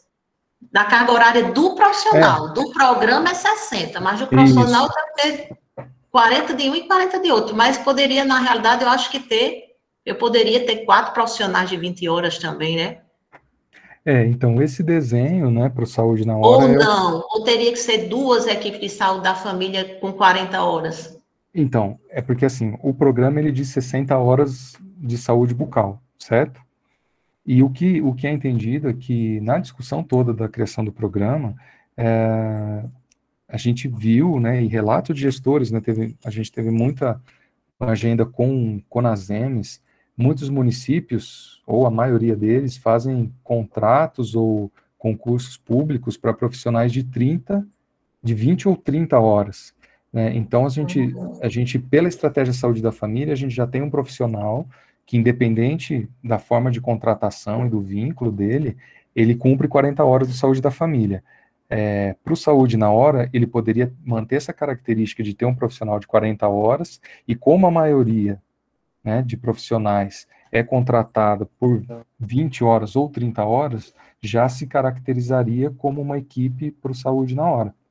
Pronto, então me tira uma dúvida. Na realidade, se eu tenho uma, uma UBS com duas equipes de saúde da família e um dentista só, certo? No, no mesmo prédio, como a gente tem aqui unidade padrão.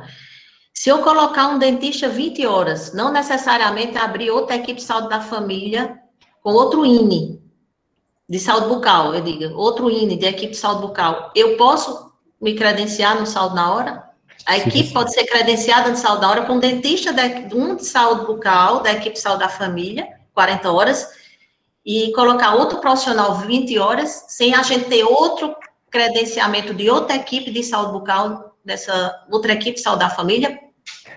Então, é, é, é o cálculo está feito dessa forma. Você vai ter 60 horas de saúde bucal.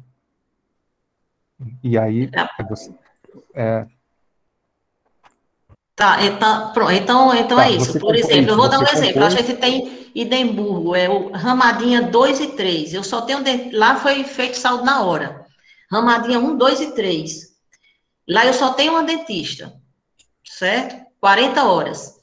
A gente não conseguiu receber o plus, não entrou saúde bucal, porque tem que ter 60 horas. Se eu colocar o CENES de outro profissional lá, 20 horas, eu consigo credenciar a ramadinha como saúde na hora, a parte de saúde bucal?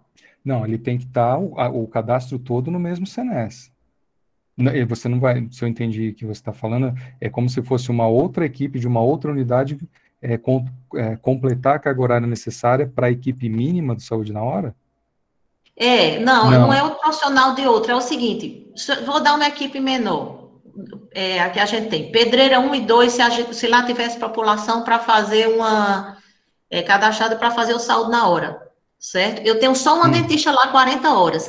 Para eu para a saúde bucal, entrar no saúde na hora, conseguir se credenciar no saúde na hora. Eu tinha que colocar outro, abrir, credenciar outra equipe de saúde bucal no, no, na pedreira 2, que não tem, ou eu só colocaria Entendeu? Por isso que eu acho complexo. É, é, é o profissional, é a carga horária do profissional. Do profissional. Então, não necessariamente isso. eu preciso, creden eu preciso credenciar junto ao Ministério a outra equipe da pedreira 2, por exemplo. Exatamente. Vai ter, isso, vai ter, você vai ter no total para aquela unidade 60 horas de atenção à saúde bucal. Uma, é, uma você já tem, um profissional você já tem, você vai estar complementando a carga horária para se caracterizar dentro do programa. Ah, então tá, então entendi. Eu pensava que tinha que, diante de tantas explicações, eu pensava que eu tinha que credenciar outra equipe de saúde da família, é, a outra equipe de saúde bucal, para eu poder aderir ao saúde na hora. Mas se eu já tenho uma equipe de saúde bucal em uma das equipes, eu só acrescento o CENES de um profissional dentro daquele mesmo CENES com 20 horas. É, o CENES está falando do profissional, é o CNS, né? É, CNS, hum, a gente chama QNES. É, não, não. É o, é o número do o profissional. Não, é, CENES do profissional, no CENES da. Exatamente. Isso, isso. CENES do profissional, não, no, no CENES daquela, daquela unidade daquela básica. unidade que você quer que se cadastre como saúde na hora. Ah, tá. Então tá. Então é, é, é mais fácil. Era isso. Obrigada, uhum. Renato. Ô, Renato, Teve uma pergunta ali que, eu, se não me engano, foi o Joaquim que tinha feito, e minha internet aqui deu problema, aí eu aí, saí e voltei para a sala. Eu não sei se o Marcílio tem aí, mas era uma pergunta em que ele fazia assim: quando é que a saúde bucal, estou tentando me lembrar aqui, quando é que a saúde bucal vai ser exigido 32 horas e não 40 horas? É, cadê o CRO para nos ajudar? Seria algo assim, né? Ele disse que as 40 horas é impossível. É, Joaquim, se ficou faltando alguma parte, quiser abrir o microfone, é, essa, essa, a pergunta dele foi essa aqui. Quando é que vamos ter que trabalhar 32 horas semanais? Porque 40 horas é muito complicado. Uma pergunta fácil para você, essa, Renato. É, essa, a gente não sou eu que tenho essa resposta, né? É, a gente é demandado nesse sentido, mas a decisão, to, toda a questão, por exemplo, do, do saúde na hora, do previne, é, o Edson sabe bem como é que como é o mecanismo aqui do Ministério, né? A decisão é tripartite, CONAS e o CONASEMS têm é, muita força, né? Não é uma, a política não é colocada unicamente com decisão do Ministério. Então, se isso partir dessas instâncias, né, Pode ser que aconteça, mas Fora isso, eu não, eu não vejo possibilidade de alteração. Não é a coordenação, é, acho que é importante ficar claro também, assim, vocês conhecem, né, é, a estrutura, né, o organograma do Ministério, é, não é exclusivamente a coordenação de saúde bucal que define a política. Né? A gente apresenta as propostas, a gente debate com, com o departamento, com a secretaria, mas é um, a, a, ação é tomada em conjunto, né? As decisões são tomadas em conjunto com, com esses outros atores, né?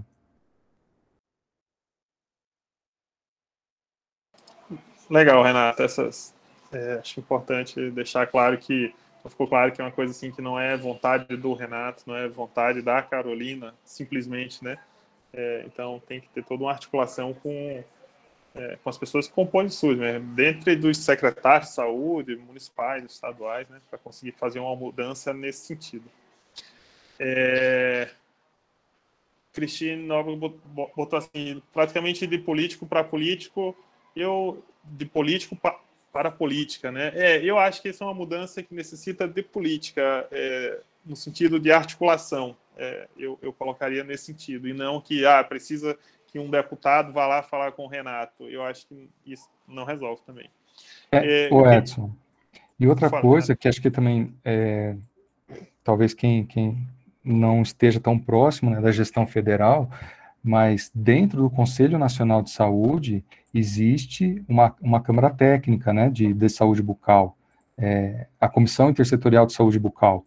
Então, assim, essa é uma instância onde é, essa, esse tipo de demanda, é, por essa via também pode chegar, né, é, pelo, pela CISB, né, que é o nome, a Comissão Intersetorial de Saúde Bucal, que é uma comissão do Conselho Nacional de Saúde. É um, talvez seja uma outra um, um outro caminho, né, para pautar essa, esse tipo de demanda, né? Bem, bem lembrado, Renato. Agora, para aliviar a sua barra aí, tem uma pergunta mais fácil. Maria das Neves é, pergunta assim, é, Renato, na modalidade 2, pode ser composta por dois TSBs sobre os repasses financeiros? São é, então... repassados para os dois ou só um? Então, a modalidade 2 é um recurso para a modalidade 2 independente da composição. Até o exemplo, assim, é, coincidentemente, o exemplo que eu peguei ali, abrindo o cadastro da equipe, era um profissional cirurgião dentista e dois profissionais é, técnicos, técnicos em saúde bucal. É, é possível, essa confirmação é permitida. Legal, Renata, porque sempre surge essa dúvida, né? Assim, a, a modalidade 2 Eita, Josalba tá começando a apresentar. Acho que, Josalba, acho que você apertou sem querer. É, tá apare... aparecendo sua tela, deixa eu.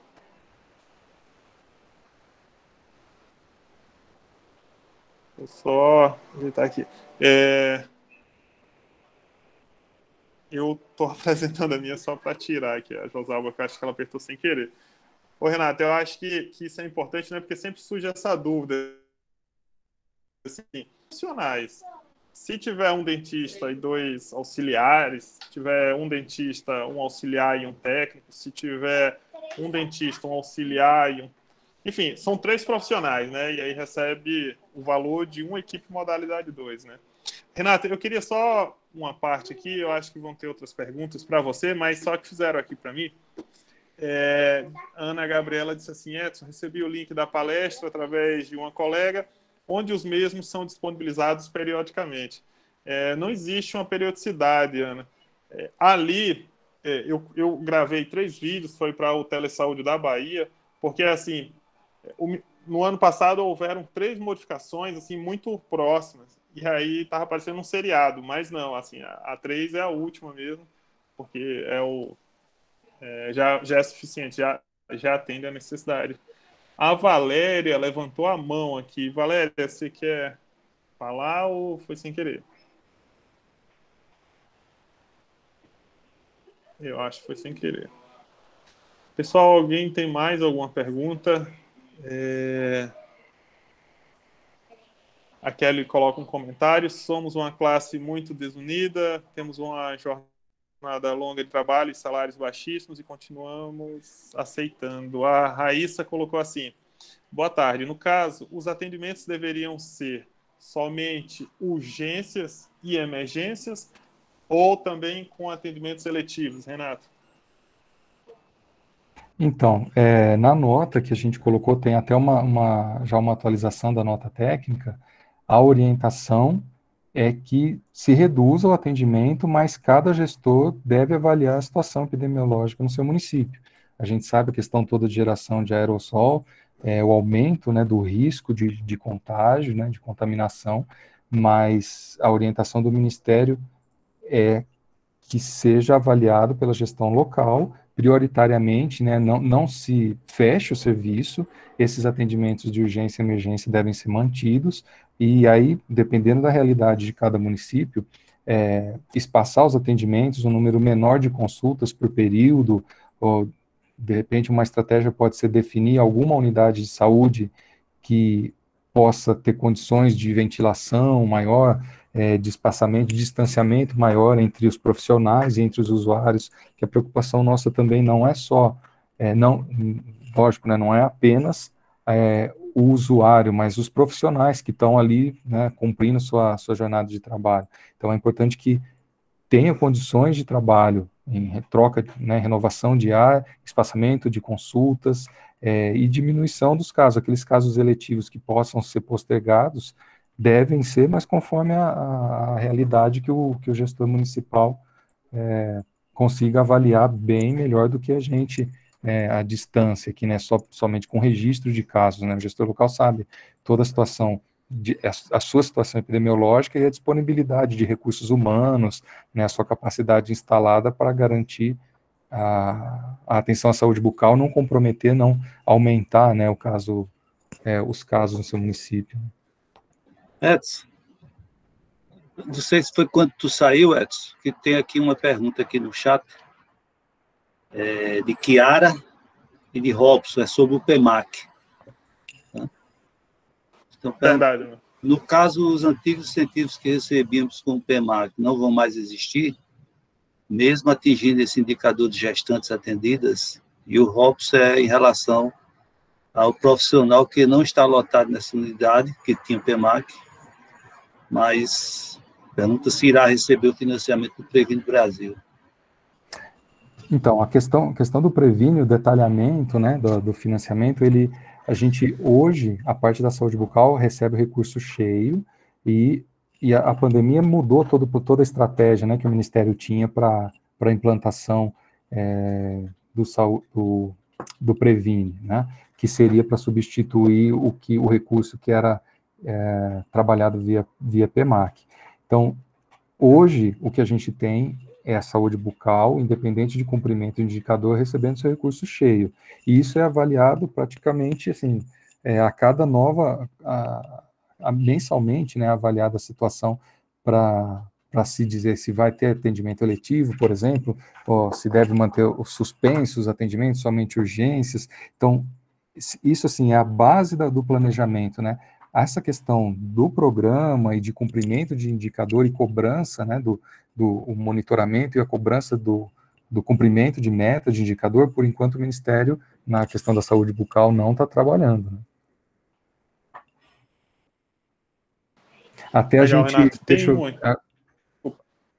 é, não, eu não sei se já tinha sido divulgado, porque a gente tinha marcado essa agenda de hoje também para para a nossa coordenadora apresentar o Previne, né?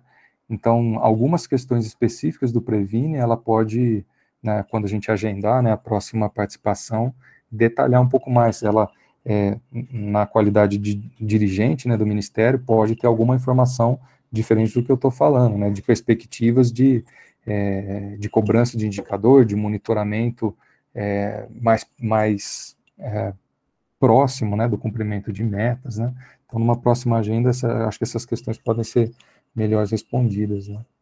Ótimo. É, a gente não chegou a, a, a, divulgar, né, Marcílio, a presença da Carol, porque é, logo você avisou que ela estava com um problema de saúde e não podia. Então, essa pergunta aqui, é, perspectiva de novos indicadores para o Previne sair, para o Previne Brasil, né, é, se tem perspectivas é, do formato, se Quer comentar algo? Então, é, a gente está trabalhando nisso, porque entre era a previsão era pela portaria os indicadores de saúde bucal entrarem em 2021 e 2022, né? Além do, da questão do pré-natal odontológico. Mas, como eu falei, a pandemia mudou toda a programação do Ministério, então esses indicadores ainda estão sendo discutidos internamente para depois serem debatidos, né, com é, uma coisa que também, não sei se todo mundo sabe, mas existe um GT de atenção primária é, da comissão tripartite. Então, essa, o que a gente colocar como proposta de indicador vai ser discutido dentro desse GT para receber as sugestões, né, ou para né, ser recusado, e para depois isso ser colocado é, na forma mesmo de indicador em portaria publicada, né? A gente está trabalhando nesse sentido, mas ainda não não está definido, não foi fechado qual, qual é esse indicador. Né? Legal, Renato. Eu queria fazer um comentário. Bem rapidinho. Só para aproveitar a questão do PEMAC, em relação ao PEMAXEL. Né? O PEMAXEL ele continuou normalmente sendo repassado, né? E, a princípio, eu entendo que ele vai continuar, né? Até se estabelecer uma nova, uma nova outra estratégia aí. Seria isso mesmo ou, ou, ou tu tem já alguma perspectiva de como vai ficar isso para então, 2022, por exemplo? É, o compromisso que a gente tem até agora, né, que está já é, acordado dentro da secretaria, é que em termos de financiamento, o recurso do PEMAC CEL segue até dezembro. E aí, a partir do próximo ano, é, mais ou menos na linha do que foi o PEMAC AB migrando para o Previne, né, o PEMAC CEL vai migrar para um outro programa também. Né? A gente está trabalhando nesse sentido, inclusive a, o grupo né, que, que conduziu a avaliação externa do PEMAC CEL está é, tá trabalhando junto com a coordenação na definição desse novo formato de avaliação. Mas é, a, a previsão é que isso aconteça a partir de 2022 e o recurso cheio do PEMAC é, seja mantido até o final desse ano. Aproveitando para divulgar, né, Renato, que a gente vai ter o seminário, acho que não fechou é a data, né, Marcílio, Renato, do PEMAXEL. Ainda, não fechou ainda não, porque tem que ver com o pessoal do, do PEMAC aqui, né, dos, dos coordenadores tá aqui. Mas eu acho que essa Só que a gente vai ter seminário de, de, apresentar Legal, de apresentar os resultados finais do PEMAC. É, Renato, tem uma pergunta aqui da Ana Araújo que eu não entendi. Se ela quiser abrir o microfone e esclarecer, que ela bota assim, boa tarde. Então não tem um número específico, fica mais a critério da avaliação da gestão do município. Acho Ana que é para o indicador. Acho que é para o indicador da gestante. Do, da gestante. É, então, na verdade, assim, a gente tem um, um denominador já estimado, que é a base do SINASC. Né? Então, se não, se não aparecer uma gestante nova lá registrada como, como numerador, nem um denominador registrado pelo. Eh, vai ser zero né, o, o indicador para ela, se, é, se eu entendi a pergunta. Né? Não, não, é, não é uma. Ela está colocada aqui como. Não tem um número específico, mas a critério da avaliação da gestão, essa questão, né? É, na verdade, não é assim, porque o, denominador estimado a gente tem né, cabe o envio da informação no CISAB para a gente checar se esse denominador estimado é, vai ser considerado ou não. Né? É, boa tarde, Ana Júlia, que fez a pergunta. É, minha pergunta era mais voltada em questão dessa, desse atendimento, em questão da urgência ou não. Ah, Tem tá. uma quantidade específica para essa demanda de urgência e, e essa outra parte que pode ser completada caso não tenha essa urgência. É, esse critério é mais em questão do município. Tipo, tem um município com uma população menor, vem 10 pessoas para o atendimento. É, eu, eu tenho que limitar essa quantidade do atendimento quando não tem a urgência ou essas 10 pessoas podem ser atendidas na demanda livre? Como é que faz? Não, então, é, não, não tem definição aqui por parte do Ministério, né? É, na nossa nota, desde as primeiras notas, a gente coloca que é, é uma orientação, né, o atendimento às urgências e emergências, é, os tratamentos eletivos, a postergação dos, dos tratamentos eletivos, mas sempre com destaque para a definição da gestão local, né, a interpretação da situação epidemiológica da gestão local. A, que, a quantidade, até assim, a gente é questionado a quantas, quantos atendimentos por turno, ou para quanto a gente deve reduzir né, o número de atendimentos por turno, isso a gente não, não definiu, porque né, desde as das primeiras notas, as notas técnicas né, que eu falo, é, o Ministério deixa para avaliação da gestão local. Legal, Renato. Aproveitando essa coisa da urgência, eu só queria fazer um, uma observação, que normalmente a gente associa urgência à dor. De fato é, né? O, na odonto está muito associado a uma dor de dente. Só que a gente tem que entender outras urgências que não necessariamente têm uma dor, como, por exemplo, o diagnóstico de câncer. Né? Isso tem uma urgência, a gente não pode esperar aquela lesão evoluir para quando aquele paciente ficar incomodando com aquela lesão, ele, o dentista. Então, é, a gente precisa ampliar bem essa visão do que a gente considera de gestão, ou desculpa, de urgência, porque senão fatores de riscos que acontecem aí para o câncer de boca, por exemplo, a gente vai passar batido e não vai garantir atendimento para essas pessoas, que seja via teleodontologia, que seja da forma mais segura possível para o dentista e para o paciente. É, o Edson, é, complementando, é bem o que a gente fala, assim, isso que você falou. É, o critério para se agendar um atendimento ou não não é dor, né? É a necessidade do usuário.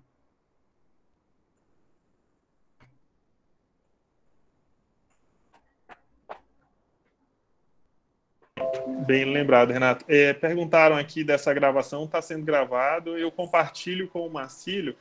Ela é um tanto extensa, né? Aqui a gente já vai para quase duas horas, de, é um tanto extensa, às vezes tem dificuldade de mandar, mas eu sempre mando para o Marcílio.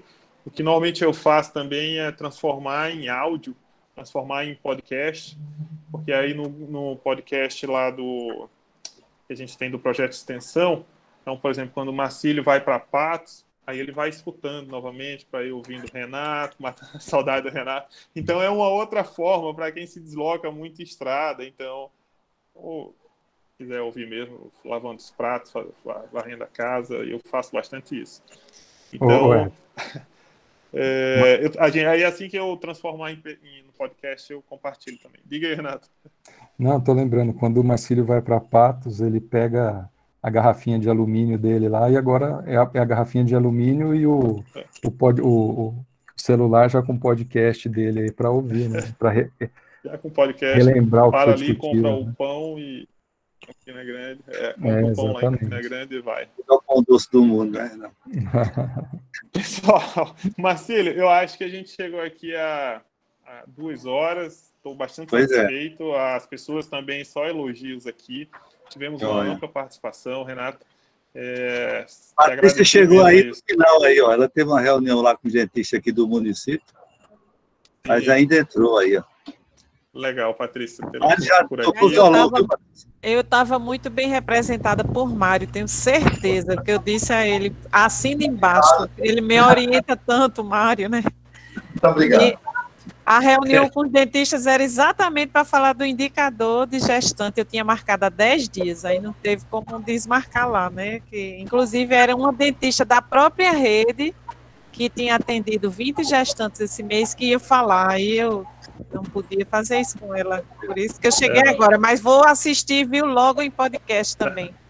Legal, Patrícia. Obrigado mais uma vez pela presença aí. É, eu acho que o Renato já, já conhece, Patrícia é a coordenadora municipal aqui de João Pessoa, né? Junto com o Mário aí da equipe dela, Mário. Então, legal, Patrícia, pela por aqui. Mário, você quer falar?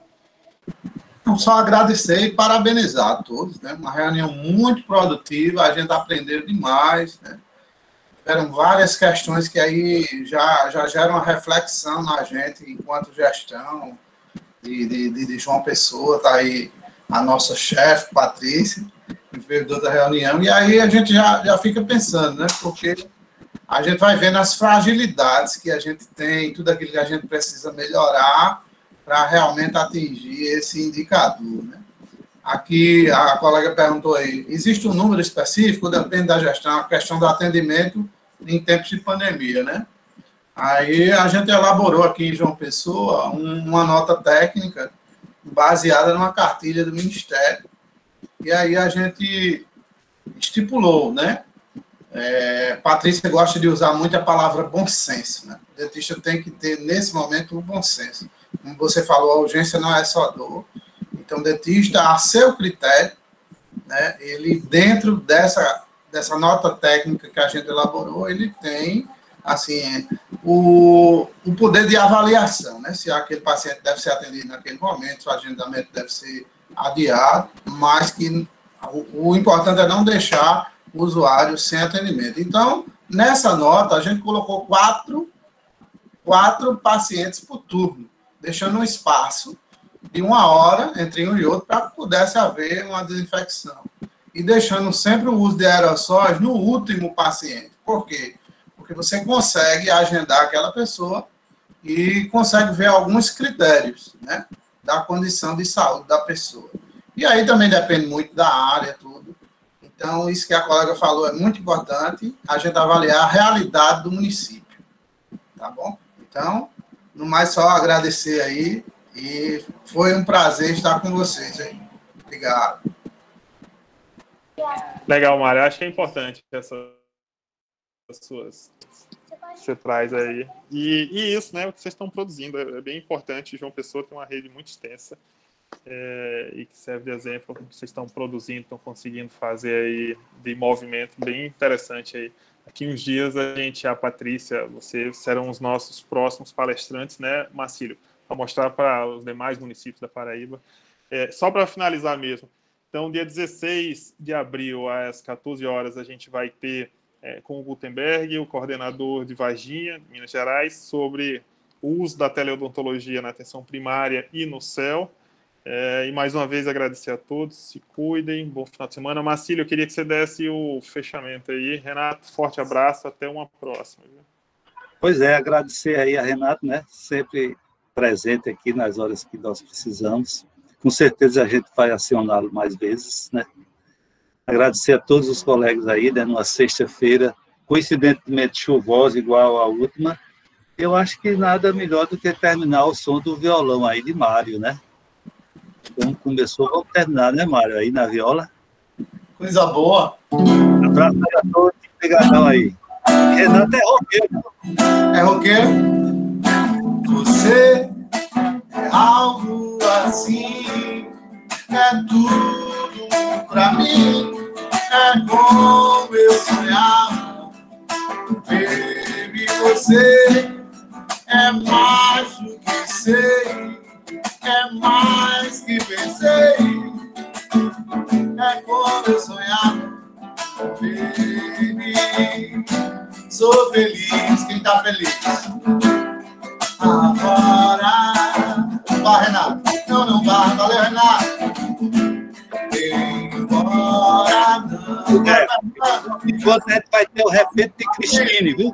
Cristine, prepara o repente para a próxima próximo ciclo aí. Você vai fazer seu repente. Saudações. Cordel, seu Cordel. Abração em todos aí. Obrigado a todos. Valeu, Obrigado, Valeu. Edson, Valeu. Obrigado. Um abração para todos aí. Obrigado.